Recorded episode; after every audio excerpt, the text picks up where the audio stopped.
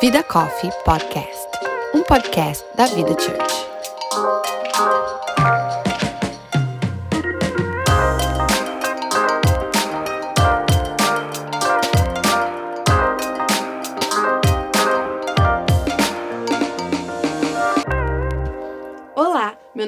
Paula Prado Eu sou a Erika Oliveira. E eu sou a Natasha Rocha. e você está ouvindo a primeira temporada do Vida Coffee Podcast, que tem como tema relacionamentos. E no episódio de hoje nós vamos falar sobre o nosso relacionamento com aquela pessoa que escolhemos dizer sim na alegria e na tristeza, na saúde e na doença, no café na cama ou na toalha molhada em cima da cama, o famoso relacionamento conjugal. Ou casamento para os íntimos. Pegue o seu café e junte-se a nós nesse tempo entre amigas para batermos um papo sobre questões que martelam a cabeça de todas nós mulheres. Tudo isso, claro, à luz da Bíblia. Oi, meninas! Olá! Estamos aqui de volta! Muito bom, eu tô gostando dessa brincadeira, queria dizer. Também, também. o difícil é guardar um assunto só pro podcast. É. Porque o pré-podcast a gente já, Já é fica um- falando do podcast. Sim. É, é, a gente devia gravar desde a hora que a gente abre a porta e fala: Oi, tudo bem? É isso aí, eu também acho. Bom, tema hoje é quente. Quente. Né? Calma, não é Quente. o que vocês estão pensando. Não, bom, deveria Quer ser também. Pode ser. Tem que ser, eu Tem que diria. ser, Verdade. mas não Tem agora. que ser, não agora. É, eu queria dar um recado para solteiras, porque o nosso tema de hoje é casamento, como eu já falei. Mas se você é solteira, se você não tá num relacionamento agora, ou se você tá namorando, tá noiva, esse podcast aqui vai ter assunto para todo mundo. Então não desconecta, continua ouvindo a gente, que eu tenho certeza que você vai gostar. É isso aí. É isso aí. E a minha primeira pergunta é: há quanto tempo vocês estão casadas? Vai do, do mais tempo ou do menos tempo? Eu acho que vai do mais tempo. Do vai, mais, ganha, vai, vai, é. troféu, vai, troféu, vai, vai, vai, vai, troféu 20 anos. Uau! 20 anos de uau. casada. 20 cara. anos, 20 anos comemoramos agora, um mês atrás, Muito quase bom. dois. Meu, 20 anos de casada. É tempo, hein? É bastante tempo, tá? Tem muita história, né? Tem E é muita uma história. data redonda, bonita, Redonda. né? Não é? Eu acho. Nossa, eu não- 20 anos. 20 anos, soa. É. Dá um pouco de peso, assim, parece, parece que você soa um pouco mais velha, E, sabe? e- e você, quando a gente era criança, a gente não tinha, assim, a noção de tempo. Então, 20 anos de casado, já tinha uma ideia de que era uma coisa senhora. já. Ou, É. Você não quer que eu fale quantos anos eu tinha quando você casou, né? Ah, eu gostaria que de repente Ah, você me então tá poupasse. não, pode contar. Eu Pode acho que eu contar. fiquei curiosa. Eu tinha 9 anos. Ela podia ter sido minha dama de honra, queria dizer. Você tinha 9 Eu aninhos. tinha quando, nove quando eu me casei. Mas é, eu também não achava que com 20 anos de casada eu me acharia jovem. Uhum. E eu, pô, de repente a pessoa pode achar que eu não sou, mas eu acho. Imagina a pessoa tá ali do outro lado, é, querida, É, você não é mais brincadeira, jovem. Mas eu tinha uma sensação que, que com 20 anos de casado soaria uma coisa, uma pessoa velha, sabe? Uma Mas coisa mudou assim. a sua autopercepção? Tipo, depois de 20 anos, assim? Se você se olha com 20 anos de casamento, você... Essa data mudou? Não, eu acho que gerou uma consciência de, cara, eu tenho história pra contar. Legal. Você parou pra olhar pra Eu trás. parei pra olhar pra trás e falar, já passamos por muita coisa. É. Então, tipo, rola legal. um. Rola um. Beleza, eu posso falar desse assunto, Uhum, entendeu? Porque ma- é, 20 anos você escolhe. São 20 anos escolhendo, né? A Uhum. gente vai falar disso depois, mas são 20 anos escolhendo. Então. É, É uma repetição é de longo prazo, é, né? de longo prazo. E, mas assim, são 20 redondo, mas eu espero celebrar o, o recasamento aos 25. Marido, se você ouvir esse podcast. Fica aí Tenho a nota. Ela já disse que era Grécia, eu já ouvi esse papo. Sim. já. Então, Sim. fica então aí vamos lá, avisado, 25 marido. anos, Grécia. Ele vai ouvir, eu tenho É, certeza. Vai ouvir. registrado. Fica a dica. E você, Nath? É, faço 11 anos de casamento esse ano. Ah, legal. Oh. É, agora, dia 19, é, metade do caminho ali, né? É. Metade do caminho. Já passou o.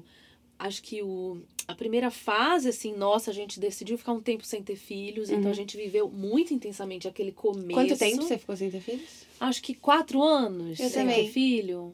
A gente viajou muito, foi aquela fase assim. é, era. Não é que não fosse um casamento, mas era uma sensação ainda de um, de um namoro Uhum, uhum. Tá. tá? Eu acho que pra mim a gente assim, a- a gente se propôs a isso. Vamos curtir? E a gente não sabia que a gente ia ter três bebês em dois Exato, anos. ainda bem que você fez isso, né, É, amiga? Ainda bem Eu que ela fez uma agradeço. reservinha. Bom, eu não tive tempo desse, É, eu queria não, dizer. Não, Vocês- né? Meu foi já- a papo- maternidade e o casamento começaram Juntos, Começaram caminharam juntos, completamente juntos. E aí, só Outra que agora. experiência também, É, só né? que agora eu faço ao contrário, né? Você tá É, vivendo a... É. a liberdade. A liberdade enquanto a dos gente filhos tá adolescentes, fralda, é, no caso tá eu, né? bem. Bom, eu tenho. completei sete anos de casada em setembro. Uhum. É, Dizem que sete anos é um ano, são, são ciclos de crise, você concorda? Olha, não, não, sei não se crise de, do casamento. Não, não sei se de crise, mas é, é de. Já ouvi falar disso também. Já ouviu? não, eu Já. também. É, dizem que quando você passa do sete, Sete, foi, é. né? Não, eu não acho que é de crise, mas eu acho que é de. É, Amadurecimento. de amadurecimento de você, tipo, se dar conta da realidade. Porque eu tive essa mesma coisa da, da Nath, assim. Eu fiquei quatro anos sem ter filho, nessa sensação de namoro, de tipo, vamos curtir, vamos viajar. Depois a gente mudou pra cá. É. E aí o filho pequeno ainda tava tudo muito no, no, nas nuvens. Então acho que os sete anos é realmente, tipo assim, pô, é o momento da decisão. É, tipo, tipo assim, assim, é eu tô isso aqui aí pra isso mesmo. mesmo. É isso aí que eu é, quero. É. Legal. É, você já tem uma estrada, né? Você já tem um chãozinho Tem. que você já. Muitas coisas aconteceram. Exato. É, independente da maternidade, o casamento Uhum, em si já, uhum. já perdurou. E você tá naquele momento de falar assim, ok, é isso. É É, isso. é isso mesmo. Aqui não tem, não tem escolha, não. É isso mesmo. É, é o que tem pra hoje, então tá, tá feito. É, quando vocês eram solteiras, vocês buscavam um homem ideal? Tipo, vocês tinham na cabeça de vocês, assim, tanto fisicamente quanto de jeito? Vocês tinham, tipo, aquela pessoa tem que ser assim, eu sonho com uma pessoa assim. E se essa expectativa se cumpriu ou não? Imagina a pessoa falar, não, você é uma pessoa completamente diferente. Olha, eu sonhei muito. mas não deu certo. Até orei. É. Mas Deus achou que eu não É. merecia Não brincar. rolou, então estamos aqui no podcast. Confissões, né? Não, não é o caso, vai. Ahn, eu casei muito, muito menina, né? Eu tinha 19 anos, 18 anos. Nossa, É, novíssima. novíssima. Então eu não tenho esse tempo, assim, de.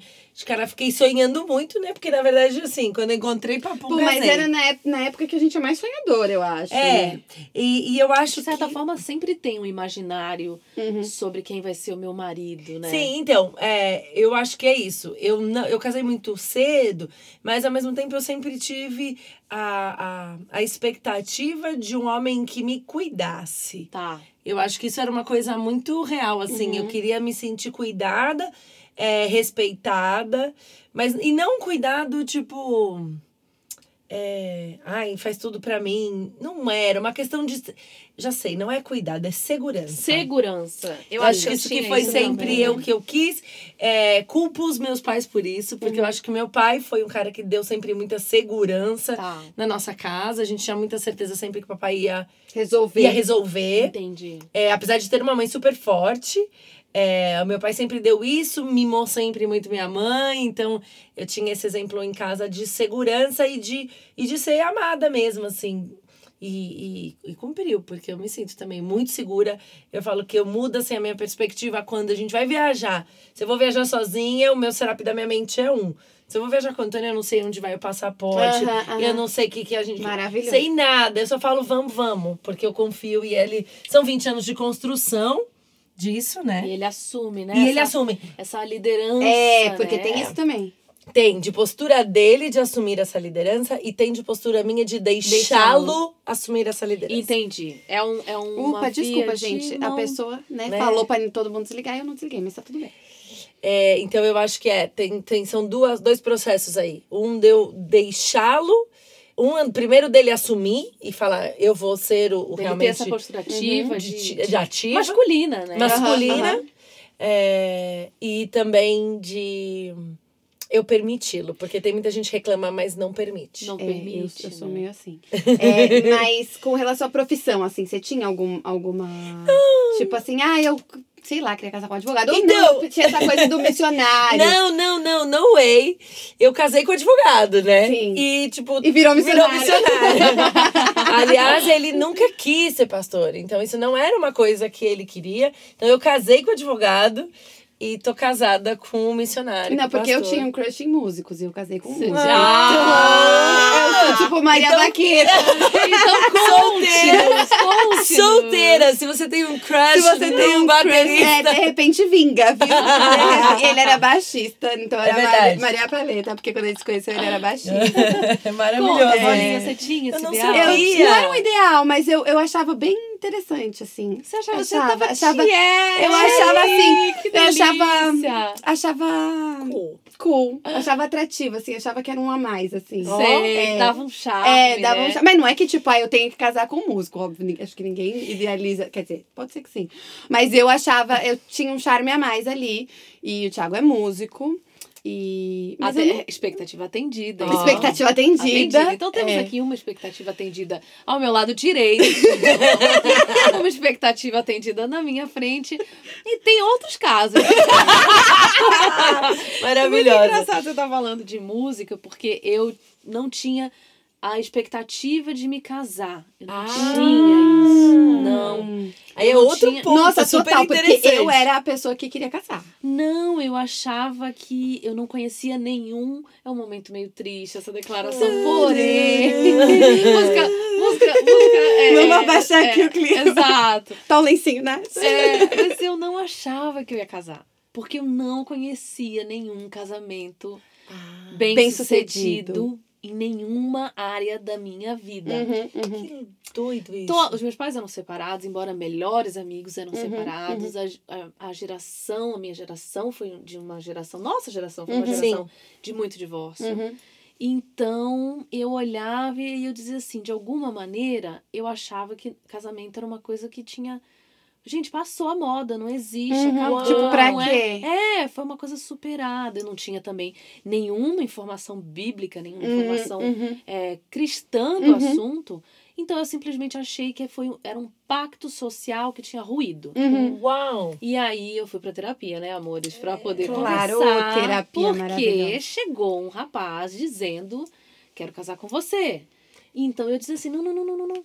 Não, isso não existe mais, Uhum. não, se Isso já não. acabou. Calma, a Não, pessoa não. errada. Você Não, tá atrasada. Já acabou, não vamos falar disso não, sabe? Vamos continuar aqui batendo papo. Uhum. É, a gente falava pela internet. Vamos aqui continuar esse papo. Não vamos, não, não, não tem casamento, não existe casamento. E mas aí quando ele começou a fazer muito essa abordagem, já desde o começo do namoro, eu tinha, aí eu comecei a imaginar, nossa, mas será que ele é isso? Então eu já idealizei o meu o meu marido, Uhum, uhum. direto, né? E aí caí Maravilhoso, né? caí num golpe, porque quê? tenho que Eu aqui, que maravilhoso. Que maravilhoso, ela caiu no golpe. Caí no né? golpe, porque você falou de música. Eu achava que. Eu adoro música, eu adoro ouvir música. Então eu achava que ele era um cara que também curtia muita música. Não é. E aí tinha sido o lançamento do iPod naquela época. Uhum. Aham. Então ele falou assim: Ó, eu comprei aqui um aparelho novo, não sei se você já conhece, chama iPod. Eu falei: Uau, que legal. Olha só, que cara antenado. E tinham, sei lá, acho que 5 mil músicas naquele iPod. Então eu falei, ele gosta de música. Mas na verdade, eu já tô indo antes. ele gostava de ter o eletrônico. Ou seja, ele não era músico, ele era só um nerd. né? Excelente maneira de resumir. Excelente maneira de resumir. Mas foram alguns anos até eu descobrir isso. Então não foi bem Entendi. de cara, se, não. te, se te consola, o meu marido é músico, mas é muito nerd também. Já me então- dá um, já me dá um Dá, consolo. dá. Obrigada. por Agora eu vou falar pra vocês uma coisa que você falou de expectativa de casamento, de falar. É, na primeira vez que eu saí com o Antônio, ele, ele pediu pra casar comigo. Engraçado, Ai, isso você aconteceu comigo isso. também. Ai, Você também, gente, né? o Thiago... Nossa, se eu Não. contar essa história aqui... Não, não, eu deixo. Não, não é que ele falou de casar, mas quando a gente se encontrou pela primeira vez, eu já sabia que eu ia casar com ele e ele sabia que ia casar comigo. Não é maluco isso? É maluco. Thiago, que se você tava ouvindo, vamos anotar aí que a nossa história foi Que diferente. a nossa história. Mas foi, a gente saiu, na verdade, a gente já se conhecia há alguns anos da igreja e tal. E aí a gente num acampamento de carnaval, quem, quem aqui cresceu na igreja, assim, ó, que você cresceu na igreja, você quase tem acampamento de carnaval. Não, é, regra. É, é regra. E aí a gente foi pro acampamento e a gente meio que se encontrou ali no acampamento. Mas você já se conhecia. Mas a gente já se conhecia. Tá. Assim, conhecia sim. Ele é um cara da minha turma, mas não era uma. Não tinha uma, uma não, amizade. não tinha amizade, nada. Tá. E aí, da volta desse acampamento, é, ele me convidou pra sair. A gente saiu, foi, na verdade, na segunda vez ele me, me pediu pra casar. Porque aí a gente foi ao cinema, teve, o primeiro beijo, e aí na, no sábado ele me levou pra almoçar. E aí a gente sentou pra almoçar. Eu, e aí, tudo bem? Tudo. Ele falou: Você quer casar comigo? Oh, gente! Aí eu falei, eu quero! Você falou, eu quero, falei, eu mas, mas quero. acho que Deus faz as coisas certas, né? Porque o bem ia falar, cara louco, sai daqui. Thiago, chega vamos casar comigo. Acabei de Amor, acaba aqui. Acabou pra mim. Tchau. Eu aceitei, cara. Eu não Seis meses depois a gente tava casado. Gente, de verdade. de verdade. Não, não, não. há 20 reti- anos. Não, peraí. Retificação. Retiro o que eu disse. Não foi, Não nada, foi nada disso. disso que aconteceu comigo, amor. Falei aqui empolgada. Foi- não foi. Não, não foi Não assim, foi essa não. história. Como foi essa história, Natália? todo um, sabe, um roteiro de comédia romântica, sabe? De corrida no, no aeroporto pra se reencontrar. Ah, mas tiveram grandes momentos. Grandes momentos, amor. Não foi assim, não. Vamos É. casar em seis meses a gente É, cumprir. não. Ah, lindo. É, o meu, o o meu meu foi. foi. mesmo uma história de enrolação mesmo. Meu marido me enrolou, me enrolou, me enrolou, me enrolou. você já tava com expectativa de casar? Não, mas de namorar. De o namorar. Thiago me enrolou pra me Namorar. pedir em namoro. Ele me enrolou meses Foi pra me pré- pedir. É. O pré-enrolação. Não, ele demorou pra decidir que queria namorar, gente. Imagina pra casar. Não, ele não tava, foi ele tava esperando ou era uma coisa que ele tava, sei lá, tava em oração Não, pra entender? menina, a gente, a gente tinha, a gente tava ali, a gente se gostava, é, tava meio claro pra todo o nosso círculo de amizades que a gente tinha expectativas um, com relação ao outro, mas é, a irmã dele, que tá sentada aqui, a minha, pra quem não sabe, tá? A minha cunhada querida É. que tá sentada aqui, Conheço. ela, ela morava na Espanha na época. E o meu marido ia visitá-la com frequência. Então ele ficava com essa coisa na cabeça de que ele queria morar fora também, pela influência da irmã. Eu não sei, Oh, não quero dizer que. brother. Ai, gente. E ele não e conseguiu- Deu certo, eu queria dizer Deu, deu certo ele morar fora. ele- Não foi na Espanha, mas funcionou. Ele ficava com essa, com essa coisa de que, um tipo, ele não queria um compromisso, né? compromisso porque ele não sabia se ele queria ir morar então fora, ele era entendeu? muito CDF, porque assim, ele não queria se envolver Olha só. pra Exato. não, Pra não ter que terminar depois. nem se Oh. machucar. É. Então ele era cuidadoso. É, mas como a Erika falou, os acampamentos eles são muito decisivos das- nos relacionamentos de todo crente adolescente, assim. E eu, no meu Gente, caso, eu era meio a adolescente. dica, então, a né? acampa, acampa. É. Adolescente que está me ouvindo, você quer casar, vai pro acampamento. É que já rola, então, uma É, troca. dentro da igreja é um Isso. bom lugar pra você achar Isso marido. é legal. É no acampamento. É, e acampamento, conven é, congresso, assim, conferência. Que vem agora gente de outra de outros igreja. lugares, assim, as, assim. as meninas tá tudo ali, ó.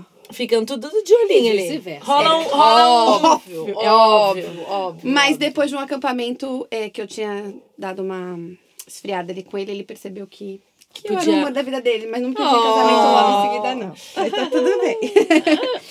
É, gente, no último podcast, se você não ouviu, vai lá e escute o nosso primeiro podcast que foi sobre relacionamento com você mesmo e com Deus. A gente estava falando sobre o nosso conflito de agenda com Deus.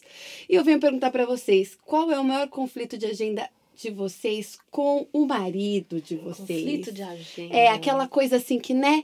Pra quem não ouviu o último podcast, que, que aquele ponto de conflito que vocês demoram pra se Ah, entender. entendi. Não no sentido de Tempo. de tempo do dia a dia. Não, não. Mas Aquela, aquela questão entendi. que De vocês não chegam. mesmo. De agenda, que vocês não chegam a um, a um A um ponto. ponto. né? Que é difícil de chegar a um ponto. De repente É. chega, mas é difícil.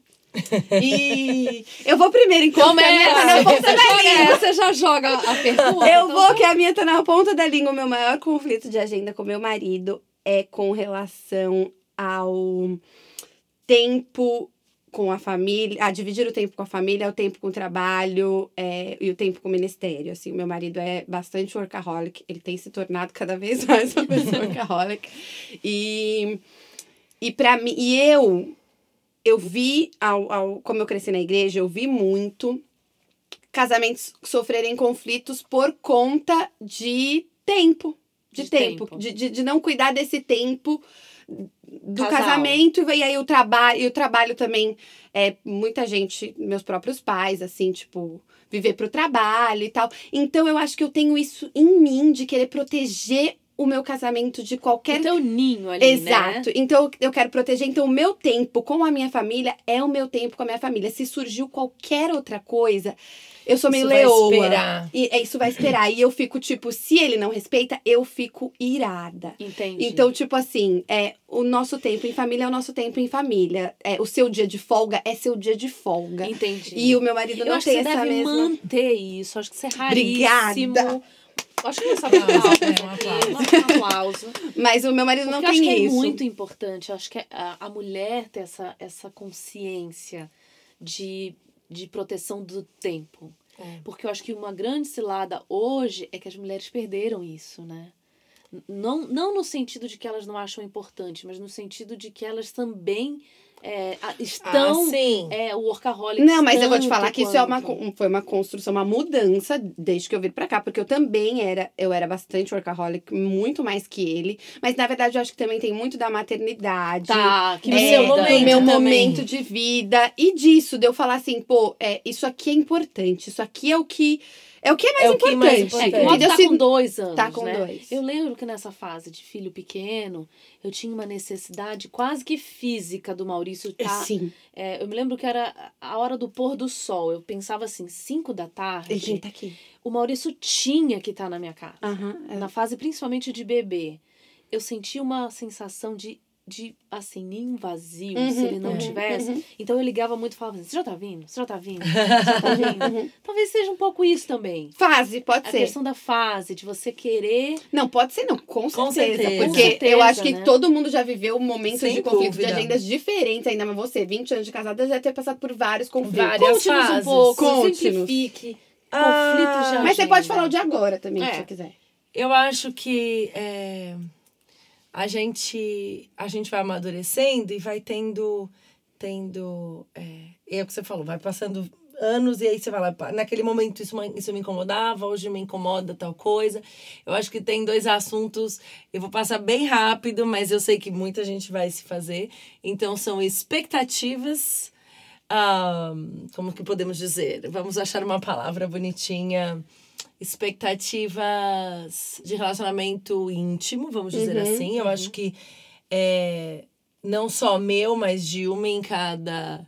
De dez De em cada, todas dez. as mulheres. De nove em cada nove e meio mulheres tem essa situação. Situação no sentido de é, existe uma, uma, uma, uma expectativa, existe uma. Que é da mulher mesmo. Uma né? da mulher, existe uma do homem, existem padrões que não são explícitos e as pessoas nunca acham. Então, é, muitas vezes a mulher acha que aquele é o suficiente, o marido acha que é menos, ou ao Gente, mas contrário. isso, eu acho que todo casal na, na, na, face, da, terra. É. Mas eu acho que é um assunto que é É, importante a gente ajustar dizer. essa. É, eu acho que é essa- uma. É. O Porque que, que é o ideal, né? O que é? o- Mas- o, o nível de roman, o romance level. Exato, assim, né? exato. Eu O acho que, que é o ideal para o homem e para a E pra mulher, mulher. independente de qualquer convenção. Exato. Que você não se sinta fazendo uma obrigação. Obrigação. Acho É, que isso é importantíssimo. Muito. E outra verdade. coisa, de, de não comparação, porque cada um tem que achar o seu O time. seu Ah, time dentro do seu momento do de seu vida. momento de vida.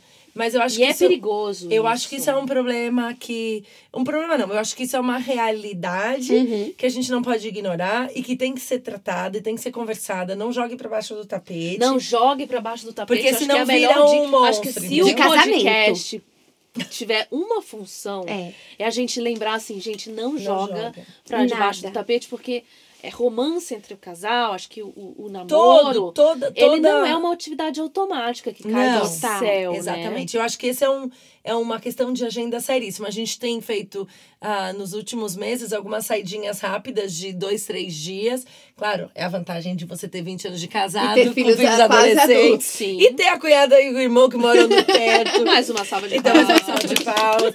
Ah, então, a gente tem essa, essa vantagem de poder viver isso agora. Isso tem sido muito renovador pra gente. É uma colheita de um plantio. Ah, né? é, porque quem porque- casou com 18, 18 não teve esses quatro aninhos que a gente Não teve. É. E, de certa maneira, é, plantou, já vem plantando há muitos Ah, anos. sim. Então, É. eu acho que talvez esse é o momento de consolidação desse casamento Isso. também nesse sentido, É, né? e eu acho que é uma coisa importante da gente falar é que em cada momento você tem que entender o seu timing. Porque quando você tem criança pequena, você tá tão ocupado que até alguns encaixes fazem parte. Ah, sabe, não consegui sair, that's fine, porque você tem ocupação. Sim, Depois não é pra que se seus- cobrar, né? Não, é Não, nem pra virar. Mas depois que os seus filhos crescem, se você não for intencional com esse tempo, você não se acha mais. Então, assim, procure um tempo durante todos os anos de você ter momentos que sejam poucos. Ah, outro dia a gente tava com um casal de amigos e ela falou: as crianças vão dormir cedo. Ela tem também três, menos de dois. O mesmo padrão da Natasha. Ela falou: as crianças vão cedo, porque depois que eles dormem, eu vou ficar com meu marido. E eu achei super legal ela se preocupar com isso. Nem todo mundo consegue fazer. É. Mas assim, que seja, gente, de madrugadas, põe as crianças pra dormir, tira uma horinha, Sim. se organiza. Não, Não, e é uma questão de, de, de cultivar a intimidade, né? Se você não passa tempo junto, Juntos, sozinho, Exato. você não, des- não desenvolve a Não intimidade. Daqui a intimidade. pouco você tá, você tá casado com seu Com amigo, um Eu colega. falo Exato. muito isso. Acho que o maior perigo pra mim é você estar casada com o seu buddy, né? Com o seu colega, o seu roommate. Eu tenho, eu tenho muito, assim, muitos exemplos, eu acho que ao redor de mim que foram me dando essa noção. É, de É certa que- maneira, não ter um, um exemplo de um bom casamento moldou muito o meu casamento ser. Você tem uma, um sinal de alerta sempre eu tenho aceso. sempre um, um red flag, uma, Uhum, um alerta bom. de Uhum. olhar e falar assim. É é como se eu tivesse um histórico do que, que pode dar errado, Uhum. já que tantos assim, não é Uhum. que deram errado, né? Não posso julgar que o casamento das pessoas deram errado. Mas o fato é que, Que acabou. encerrou, Aham. entrou num divórcio. Uhum. Então, de certa maneira, você. Esse é um resultado que eu não quero. Uhum, uhum. Então você meio que tem. E essa questão da intimidade, eu acho que é muito red flag. Eu acho que total. é muito. E a, e a intimidade, ela não se constrói só na cama. Na verdade, eu sempre falo que um dia bom faz uma noite boa e uma noite boa faz um dia bom. Total, é Sim. um, um ciclo. É um ciclo. Então, assim, intimidade tem que ter intimidade na conversa, tem que ter intimidade do toque durante o dia, tem que ter intimidade do mandar uma mensagem. Ai, não vejo meu marido, cara, você tem WhatsApp. Uhum. Então, É. assim, gente, cuidado, pelo amor de Deus, não tô falando pra fazer nada. É, né, hoje não, A as- internet hoje não é segura. não é segura. É. Mas é, é, essa intimidade, dividir coração, tem gente que divide muito coração com gente de fora, mas não olha pra dividir coração com o marido, Sim, cara. sim. E isso dá muito ruim. E aí é o que você falou, gera uma pessoa que você divide a vida. Em algumas, algum tempo atrás, eu conversei com uma pessoa e ela queria se casar, e ela teve um, um casamento que durou pouco e ela queria outro. E ela falou: Não, é porque eu não quero viver sozinha, eu quero alguém para dividir a vida comigo, é, dividir as contas e tal. E aí eu falei: Cara, você quer um sócio, É, você quer um marido. Aham, aham. E aquilo me deu um alerta que não é ela. Existe toda uma geração achando que casamento é sociedade. Uhum, uhum. E sim, nós temos que dividir tarefas e situações, mas o mais importante é a intimidade que tem. É É, a o um. intimidade. Que a Bíblia diz que quando a gente deixa pai e mãe, nós somos um. Um, não é sócio. É. Sócio tem dois lados. Um é um. Um é uma, uma família. Uma é um. Não, tudo aquela pessoa sabe, tudo aquela pessoa Então, vive. Exato. Então É. não tem áreas da sua vida, isso precisa tomar muito cuidado. Não pode ter áreas da sua vida que seu marido não sabe. Cara, meu marido pode saber tudo. Ele pode sair, saber desde a da minha conta de- até os meus relacionamentos. É claro que eu não vou contar os segredos das minhas amigas pro meu marido, mas com quem eu saí, com quem eu não saí, com- isso não é essa É open intimidade. book, né? Não, Total, total, né? total. Sabe que isso pra mim era muito doido quando eu namorava ainda. E, e acho que muita gente vai se identificar com aquele negócio do celular, né? Da senha do celular. Uhum. E eu vi as minhas amigas reclamavam tanto, tanto, tanto que, tipo. Ai, o, o, o namorado saía com o celular e, e, e, tipo, ela não, elas não tinham a senha. O cara ia pro banheiro com o celular, não deixava o celular só. Eu falei, cara, nunca na minha vida. Eu, eu assim, eu não mexo no celular do Thiago, naturalmente, porque eu não tenho interesse, porque ele tá ali, bobeando. falar, a gente, tem, mexer. a gente tem um- uma relação tão aberta em relação a esse ponto que, assim, a gente trabalha junto. Então, tem sempre um WhatsApp aberto no meu computador Sim, de trabalho. uhum. Sempre. Uhum. Que pode ser o meu, que pode ser o Sim. dele. E, e quem tiver ali responde Do mesmo jeito. pelo outro. É. Isso já deu problemas. pra gente. Maurício já foi expulso. de grupo. Mas voltou, tá? Voltou, Pediu voltou. desculpas, a gente fez uma retratação, mas até hoje ele chamou. E aí, Natasha, tudo bem? Se referir ao Maurício, mas eu acho que é engraçado, porque é, é, um, é um ponto de. Acho que a intimidade dá essa base da confiança. Exato, total. completamente. É, acho que você resolver a tua intimidade, você tá com a tua intimidade em dia, é a base para que essa, Sem essa dúvida. abertura toda aconteça. né? Exato. Então, assim, Uhum. essa intimidade, tem muita gente que quer uma intimidade na cama, por exemplo, que não aconteceu durante o dia. Exato. Então, assim, se você não. Se você tem áreas que o seu marido não pode tocar, se você tem áreas que na sua vida, na sua carteira, na sua bolsa, na, em, em determinados assuntos que ele não pode entrar, não queira que depois, no seu relacionamento íntimo, isso aconteça naturalmente, cara. Sim. Porque não acontece. Não Então, a gente precisa Verdade. entender que eu É acho que é, é uma questão, a gente tá falando, né, qual que é a sua agenda. Eu acho que é uma questão que a gente precisa ter claro que isso é uma questão que precisa ser cuidada todo dia, o dia inteiro. É, ai, isso, meu marido não pode. Gente, a gente tem que ter cuidado, mas não guarde espaços, porque depois intimidade ela não se constrói é, nu- numa sessão, É, ou numa e- e- viagem, e é ou o- numa saída para jantar. Total. É, o Maurício tem uma frase bonitinha que eu falei pra você outro dia, Falou. Érica, que foi é, se não tem amor, não tem humor, né? Achei maravilhoso. Eu acho legal, porque o o bom humor do casal também vem Uhum. dessa intimidade. E muitas vezes a gente estava vivendo situações assim muito difíceis e de fato a intimidade era o elemento que segurava aquele casamento para que ele não ruísse, porque sim, a gente nesses 11 anos já passou em momentos assim de Uhum. muita, é, de esticar muito a corda. Uhum. E se você perguntar assim, qual foi o último elemento que segurou, foi a intimidade. Por isso, não abram mão de intimidade, gente. Por Exato. favor, intimidade se faz sempre, Total. com regularidade, porque daí você vai ponderando as outras coisas Eu que acho vão que é um pesando. presente de Deus. É, um intimidade. presente, sem é dúvida. o bálsamo que vai. É, é o um, né? O um É um, É, é, exato. um. É, É, naquele é. momento que você é um. E aí você constrói aquilo, as outras coisas vão se encaixando. E aí, com as coisas encaixadas, esse um vai ficando cada vez melhor. É Então, eu acho que essa agenda ela tem que estar tem que estar na mesma página. Tem que estar Verdade. alinhado. É, meninas, a Bíblia nos ensina que a nossa família é o nosso primeiro ministério. Qual a estratégia de vocês para dar a devida prioridade para o casamento de vocês? Acho que isso volta para o que eu falei, é, que a minha, a, a minha tentativa sempre que o nosso casamento seja uma prioridade, principalmente de tempo. É, mas qual que é a estratégia de vocês para isso? Olha, não é fácil. Não é, né? Principalmente, por exemplo, no meu caso, que é quase tudo a mesma coisa. Hum. No meu caso, a minha vida, o meu casamento, o meu ministério, o meu trabalho, eles são todas as mesmas Uhum. coisas. Então a gente tem que se policiar. E na verdade, a gente tem que se policiar um ao outro e tem que aceitar quando o outro corrige, o que é bem difícil. Uhum. Porque muitas vezes a gente tá e aí um tem que falar pro outro: não, não vamos falar de igreja. Só que muitas, muitos assuntos nossos, os no, a nossa vida, os nossos amigos, muitos, a grande É. maioria tá dentro da igreja. Então, assim, é, a gente. hum, tudo gira em torno, os nossos filhos servem, é, a nossa vida gira muito em torno, a nossa família. é, né, da, da primeira linha também tá envolvida com a igreja. Então, é tudo muito junto. É, é Então é bem desafiador. O que a gente tem é, faz muito é a gente tenta assistir filmes juntos, a gente tenta assistir uma série juntos que não tem nada a ver, porque muitas vezes até isso a gente acaba buscando Referência. referências. Tá. Então a gente busca coisas, a gente tem feito na- nos últimos meses, que ajudou muito a questão da, da se permitir sair dois, três dias, viajar, eu e Antônio só. Então, pra gente, e aí é muito bom, porque quando a gente tá viajando, a gente real é, não conecta, então tenta.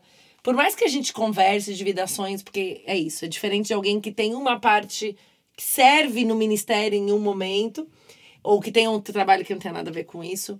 Mas eu acho você que sabe- Mas é. eu acho que a Nath, É. por exemplo, ela trabalha junto também, É. né? Não é no ministério, mas ela trabalha junto. É, eu acho que mesmo não sendo é, óbvio que no caso da Érica e do Antônio, fica muito é, fluida essa, essa, esse limite, né? Você é, não Ele tem como Quase não existe. Ele, ele já, na verdade, é de uma, é uma outra configuração. Total. Né? É uma outra configuração. Então você diz assim, aqui para a pastora, e aqui entra a mulher, e aqui começa A amiga. amiga. Uhum. É complicado, mas eu acho que Deus vai capacitando muito, já que ele te colocou nessa É, posição. não, sem dúvida. Uhum, uhum. Né? Agora, no meu caso, é que é uma, é uma. A gente trabalha junto, a gente já teve essa experiência no passado, e a gente já tinha tomado a decisão no passado de que isso não ia acontecer de novo.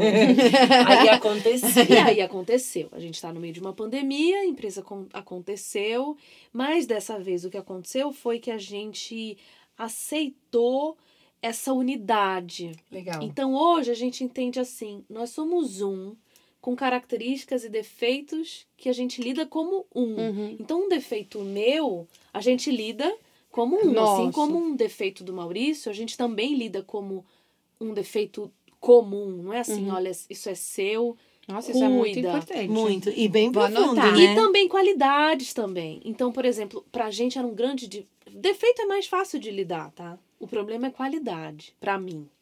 Quando a gente percebe, por exemplo, trabalhando junto, é, em uma convivência muito grande juntos, assim, a gente percebe essa é uma qualidade tua que nós, como casal, vamos a, é, explorar essa Uhum. qualidade.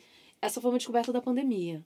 Então, por exemplo, Natasha, você vai fazer o comercial dessa empresa e você vai ser a, a linha de frente dessa empresa, o rosto que vai estar publicamente participando de projetos. A gente participou de algumas é, é, experiências bem bacanas. Uhum. E, e ele entender que aquela cara estava ali, mas que na Mas é verdade no- é, é um. nosso. Uhum, uhum. Isso foi uma descoberta, assim, pra gente. Então, eu acho que volta pro primeiro episódio, assim. É. Como é que tá a tua relação com Deus? E dali É. você consegue entender é, quais são os limites de você com você, você com o outro, você no seu casamento. Porque só essa relação com Deus, ela já. Gente, ela já bota tudo no lugar. Não, entendeu? perfeito. Pra mim foi exato. É, eu vivi isso porque eu e o Thiago a gente meio que trabalha junto e meio que não trabalha junto, É. porque ele tem eu tenho um trabalho é, secular, mas eu uso ele me ajuda muito também. E aí no trabalho dele eu ajudo muito e a gente tem uma coisa em comum de trabalho também. Então a gente tá sempre meio que falando de trabalho junto. E e para mim eu tive, a gente teve esse momento também onde tinha que ter uma pessoa a gente tá vivendo isso, tem uma pessoa à frente e uma pessoa nos bastidores. Só que no meu caso era o contrário. E pra mim lidar com isso foi muito difícil. Entendi. Pra, porque eu, eu nunca fui muito de bastidores. É.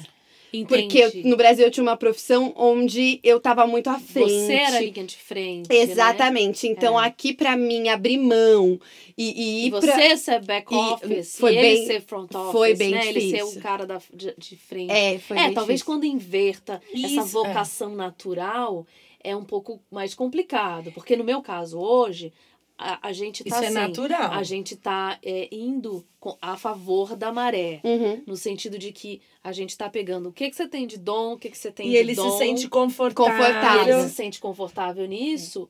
E, embora publicamente a imagem que as pessoas têm do casal, isso também às vezes afeta o casal. Não, sem dúvida. Eu É. acho que isso é uma, é uma estrutura, é uma coisa que vai gerando na gente maturidade, no Maturidade. casamento. Não, e do que Deus Só usa pra tratar do nosso Sem caráter, dúvida. né? Mas isso demanda muita maturidade, muita gente sofre, muita gente não consegue lidar, porque em determinadas situações um aparece, o outro não. É. E você tem que realmente é, engolir o choro e falar, cara, essa, isso é, isso é bom. É. Então isso não é ruim, isso é bom. Porque cada um tem uma, uma vantagem, cada uma tem uma coisa. Então, um faz uma coisa melhor, mas o outro faz outra coisa melhor. É, eu acho que pra mim foi di- mais difícil porque eu não estava acostumada. A minha É. vida e do Thiago era muito separada Vocês profissionalmente. Com- Caminhos completamente O divididos. Thiago- completamente. É, minha é- profissão não tinha é um nada a ver com a desafio, dele. É um desafio. E né? eu era muito bem sucedida na minha e ele tava super feliz e tudo bem com a dele também. Então tava. Não tinha essa ligação. Quando entrou nesse choque e aí a gente teve que mudar essa configuração, pra mim foi, foi difícil de lidar. Hoje acho que que a gente falou no último episódio é, de quando você e você falou agora também de quando você sabe quem você é em Deus e tal. Então acho que é nessa área aí que Deus tá. É, eu acho que Deus, ele, ele, quando o teu relacionamento com ele tá bem estabelecido, ajuda você a entender que de repente você tá ali trabalhando de novo. É a posição ideal? Gente, não sei se é a posição ideal você ter tanto nível de intimidade. Não é pra qualquer um. Posso Não, falar isso? não é, não é. Não. Não é uma coisa que Uhum. eu falo assim, gente, receita. Trabalhe com Nossa, você. não, é mesmo. não, Muito pelo não. contrário, eu acho que é pra pouco. É, eu acho que. Mas eu acho que Deus não te coloca nas situações sem ele te capacitar pra Total. lidar. Então não é que você é jogado ali Uhum. e, e Deus não te capacita. Ele capacita todo dia. É, eu E- acho- E tem é. que ser, né? Eu acho que tem beleza em todas essas histórias, né?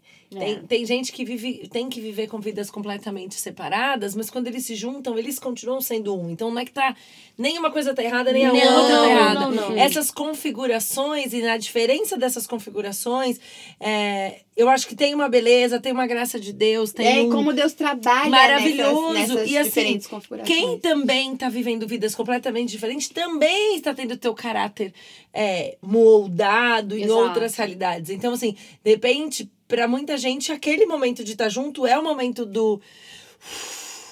Né, que se encontra no colo. Então, às vezes, um, um homem super bem sucedido que chega encontra numa mulher que tá num back office, que ele consegue se resguardar. Às vezes é o contrário, que é uma mulher que tá tendo que dar cara e quando volta encontra nele a segurança que precisa. Eu acho que a gente precisa aprender a respeitar o tempo da nossa vida Sim. e entender também o tempo da outra, porque essa fórmula não existe. Não existe. É, gente, a gente tem tá se preparando- receita. Porque a vida muda, né? A vida profissão muda. muda. a vida muda, você muda de lu- país, Você de muda. Não, e, nasce e filho. você muda. Uhum. Ah, eu, tava, eu gosto muito de uma, de uma arquiteta de São Paulo e ela estava falando sobre é, que a, a- os móveis, a luz, vai mudando os móveis. Então, e que você devia. Que aí tem gente que não quer que mude de cor e tal. E eu tenho um sofá, desde que eu cheguei aqui, um sofá de cor vermelho. Pensa numa pessoa, o quê? Expansiva, né? você comprar um sofá vermelho. E ele tem marcas do tempo neles, porque, né? Porque já mudou, porque tem bate o sol e tal. E, e aí a discussão no post que ela fez era sobre isso, era sobre é, o quanto muda se você quer conservar os móveis, se quando ele muda de cor, você quer ou não. E eu falei, cara, essa, essa é uma. É uma Uma reflexão, reflexão da vida. da né? vida pra tudo, porque hoje a gente parece que, cara, tem que ser, o seu casamento não vai ser o mesmo do 7, não vai ser o mesmo Uhum. do 11, não vai ser o mesmo do 20, não vai ser o mesmo dos 50 anos Uhum. de casada. Essa mudança é natural, essa mudança ela é boa. É, essa abertura à mudança, eu acho que ela Eu tem acho que ela é eu, e eu acho que indispensável. eu já vivi isso, eu tenho amigas que vivem isso assim, muito é, vividamente, assim, muito forte, que é o não conseguir desapegar de um momento da vida que você gostava. Ah, É, entendi. Sabe, assim, tipo, do seu casamento, da tua vida, que você, que para você, você tava vivendo ali, tava tudo ok, tava tudo certinho, daí aconteceu alguma coisa, seja ela maternidade, seja ela uma mudança de Mudança. emprego, É. Seja então ela uma uma, casa que uma você mudou, casa, É. e a você pessoa não vivia. conseguir E aí desapegar você tem daquilo. que sair daquela casa. É, A gente passou, teve um período que a gente, acho que em seis anos foram cinco mudanças. A gente chegou num nível de mudança assim excessivo, que não é recomendado. Mas eu vejo assim, se você entende que é o lar e não é a casa, Exato. que é a família e não é O né, lugar. o lugar, ou que é o casamento, é o casal. é, e, e- e você lembrar também aquele começo, que o começo dá muita informação de como vai ser aquele casamento. É, Sim. né? é. Eu acho que é isso, assim, é encontrar beleza na mudança. É. Então, assim, não tem não é expectativa. fácil. Se você não tem marido ainda, ore e esteja de aberta, porque o que acontece é que é, em algum momento da, da minha vida, o Antônio falava assim, mas você, é, você mudou. E eu falei, mas eu mudei. E o mudou, muitas vezes parece que está acontecendo alguma coisa errada. Mas o mudou é natural. Então, eu não sou a mesma menina que casou aos 18 anos. Eu tenho só uma Graças mulher. a Deus. Graças né? a Deus, de 39 anos, que tem já uma estrutura e que eu também não posso perder, não é porque eu mudei que eu tenho que perder as características. Eu, em determinado momento da nossa vida, eu tava meio. Acho que eu tava meio cansada e eu meio que parei de, por exemplo, parei de me cuidar e fazer a unha toda semana. E um dia, do nada, o Antônio falou assim: por que você não faz mais a unha? Eu falei, ué, sei lá, cansei, esse negócio, tipo, sou obrigada a fazer. Ele falou assim. Eu falei, mas por quê? Ele falou, não, porque quando a gente casou, eu sempre gostei da forma como você se cuidava. Uma das coisas que me chamava a Ah, isso atenção. é muito legal de falar. Esse ponto Esse ponto. é de quem foi que o teu marido casou. É. E quem foi que você casou. Exato. Exato. exato. E aí, eu acho que a abertura à mudança é uma coisa que vai te preparar pra estar num, num momento de vida a cada momento e você é, é, aceitar. Reagir de forma você diferente. aceitar. Mas outra coisa tem, tem um lado de essência, né? Exato. E ele Exato. falou isso, ele falou uma vez para assim, abertamente. Ele falou: eu, uma das coisas que eu me apaixonei por você era como você era cuidada. E você tá meio, tipo, deixando a coisa acontecer.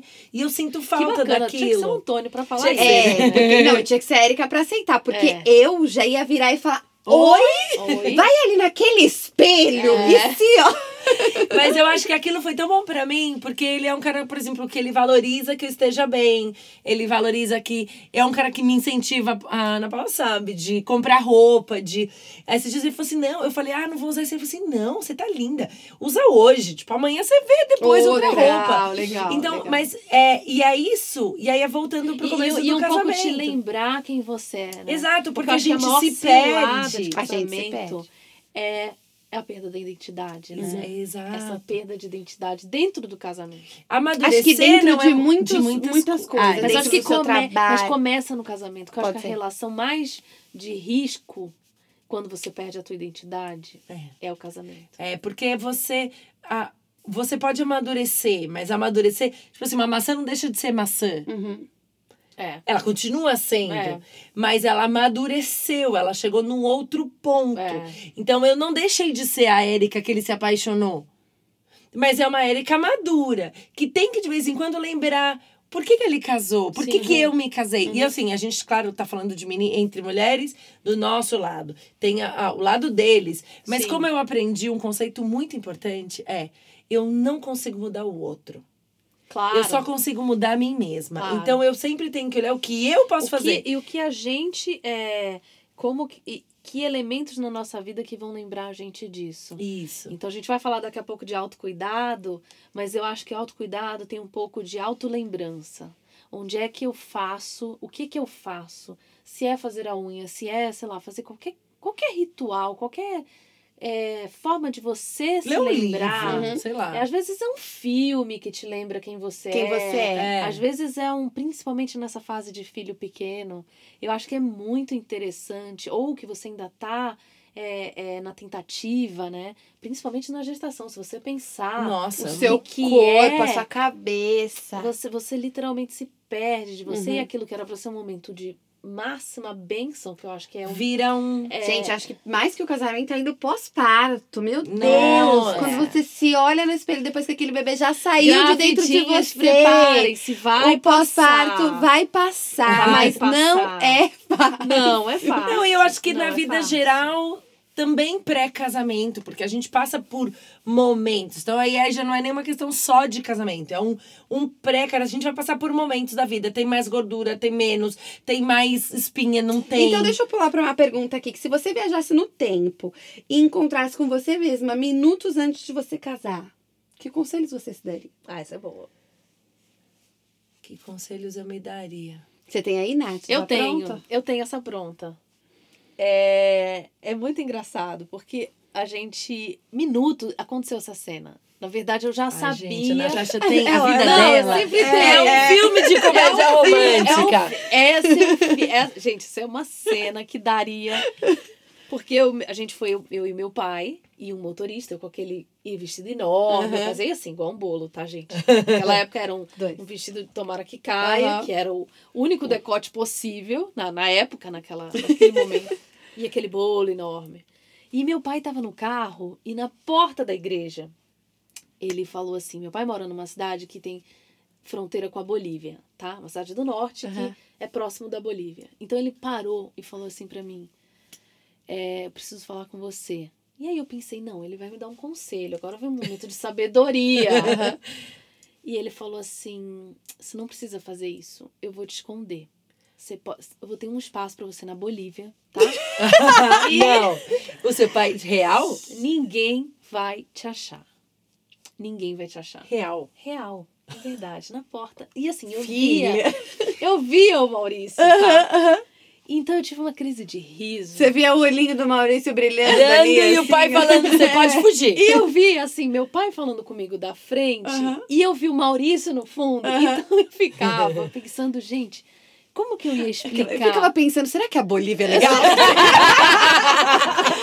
Acho que é uma boa ideia. E ele falava, minha filha, é, a gente pega o carro, a gente vai agora, eu te levo pro aeroporto e te escondo na Bolívia. que essa ideia. E eu tive um acesso de riso. E aí eu falei assim, pai, vamos fazer o seguinte, você tá muito nervoso. Pai, você tá nervoso. Você tá Tem. nervoso, então vamos aqui inverter um pouco a ordem, tá? Nesse momento aqui a gente vai inverter. Faz o seguinte, vamos orar, vamos, reza por mim.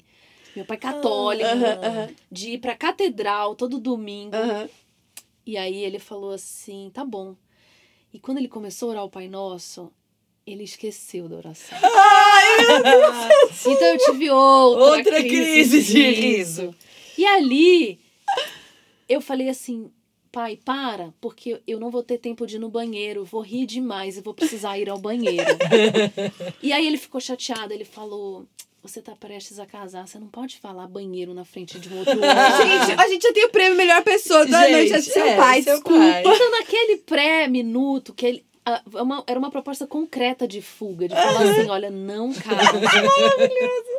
Eu olhava pra ele e falava assim: pai, vai dar tudo certo, calma. Maravilhoso. Então eu entrei pai. no altar. Já se falando. Olhando para as pessoas com a certo. seda de falar assim, e se eu tivesse fugido? Então tem fotos em que eu tô assim, com riso preso. E naquele momento que meu pai me entregou pro Maurício, eu sentia tanto amor Uhum. que eu falei, eu não preciso estar aqui. Podia estar fugida. Podia estar na É. Eu Bolívia. podia estar na Bolívia, você entende? Tudo bem que seu pai não te ofereceu as Nova Maldivas. York, né? Tivesse oferecido Nova York, eu não De sei. repente, Mauricião, sem ter Gente, só rodado. aconteceu porque foi a Bolívia que não teria casado.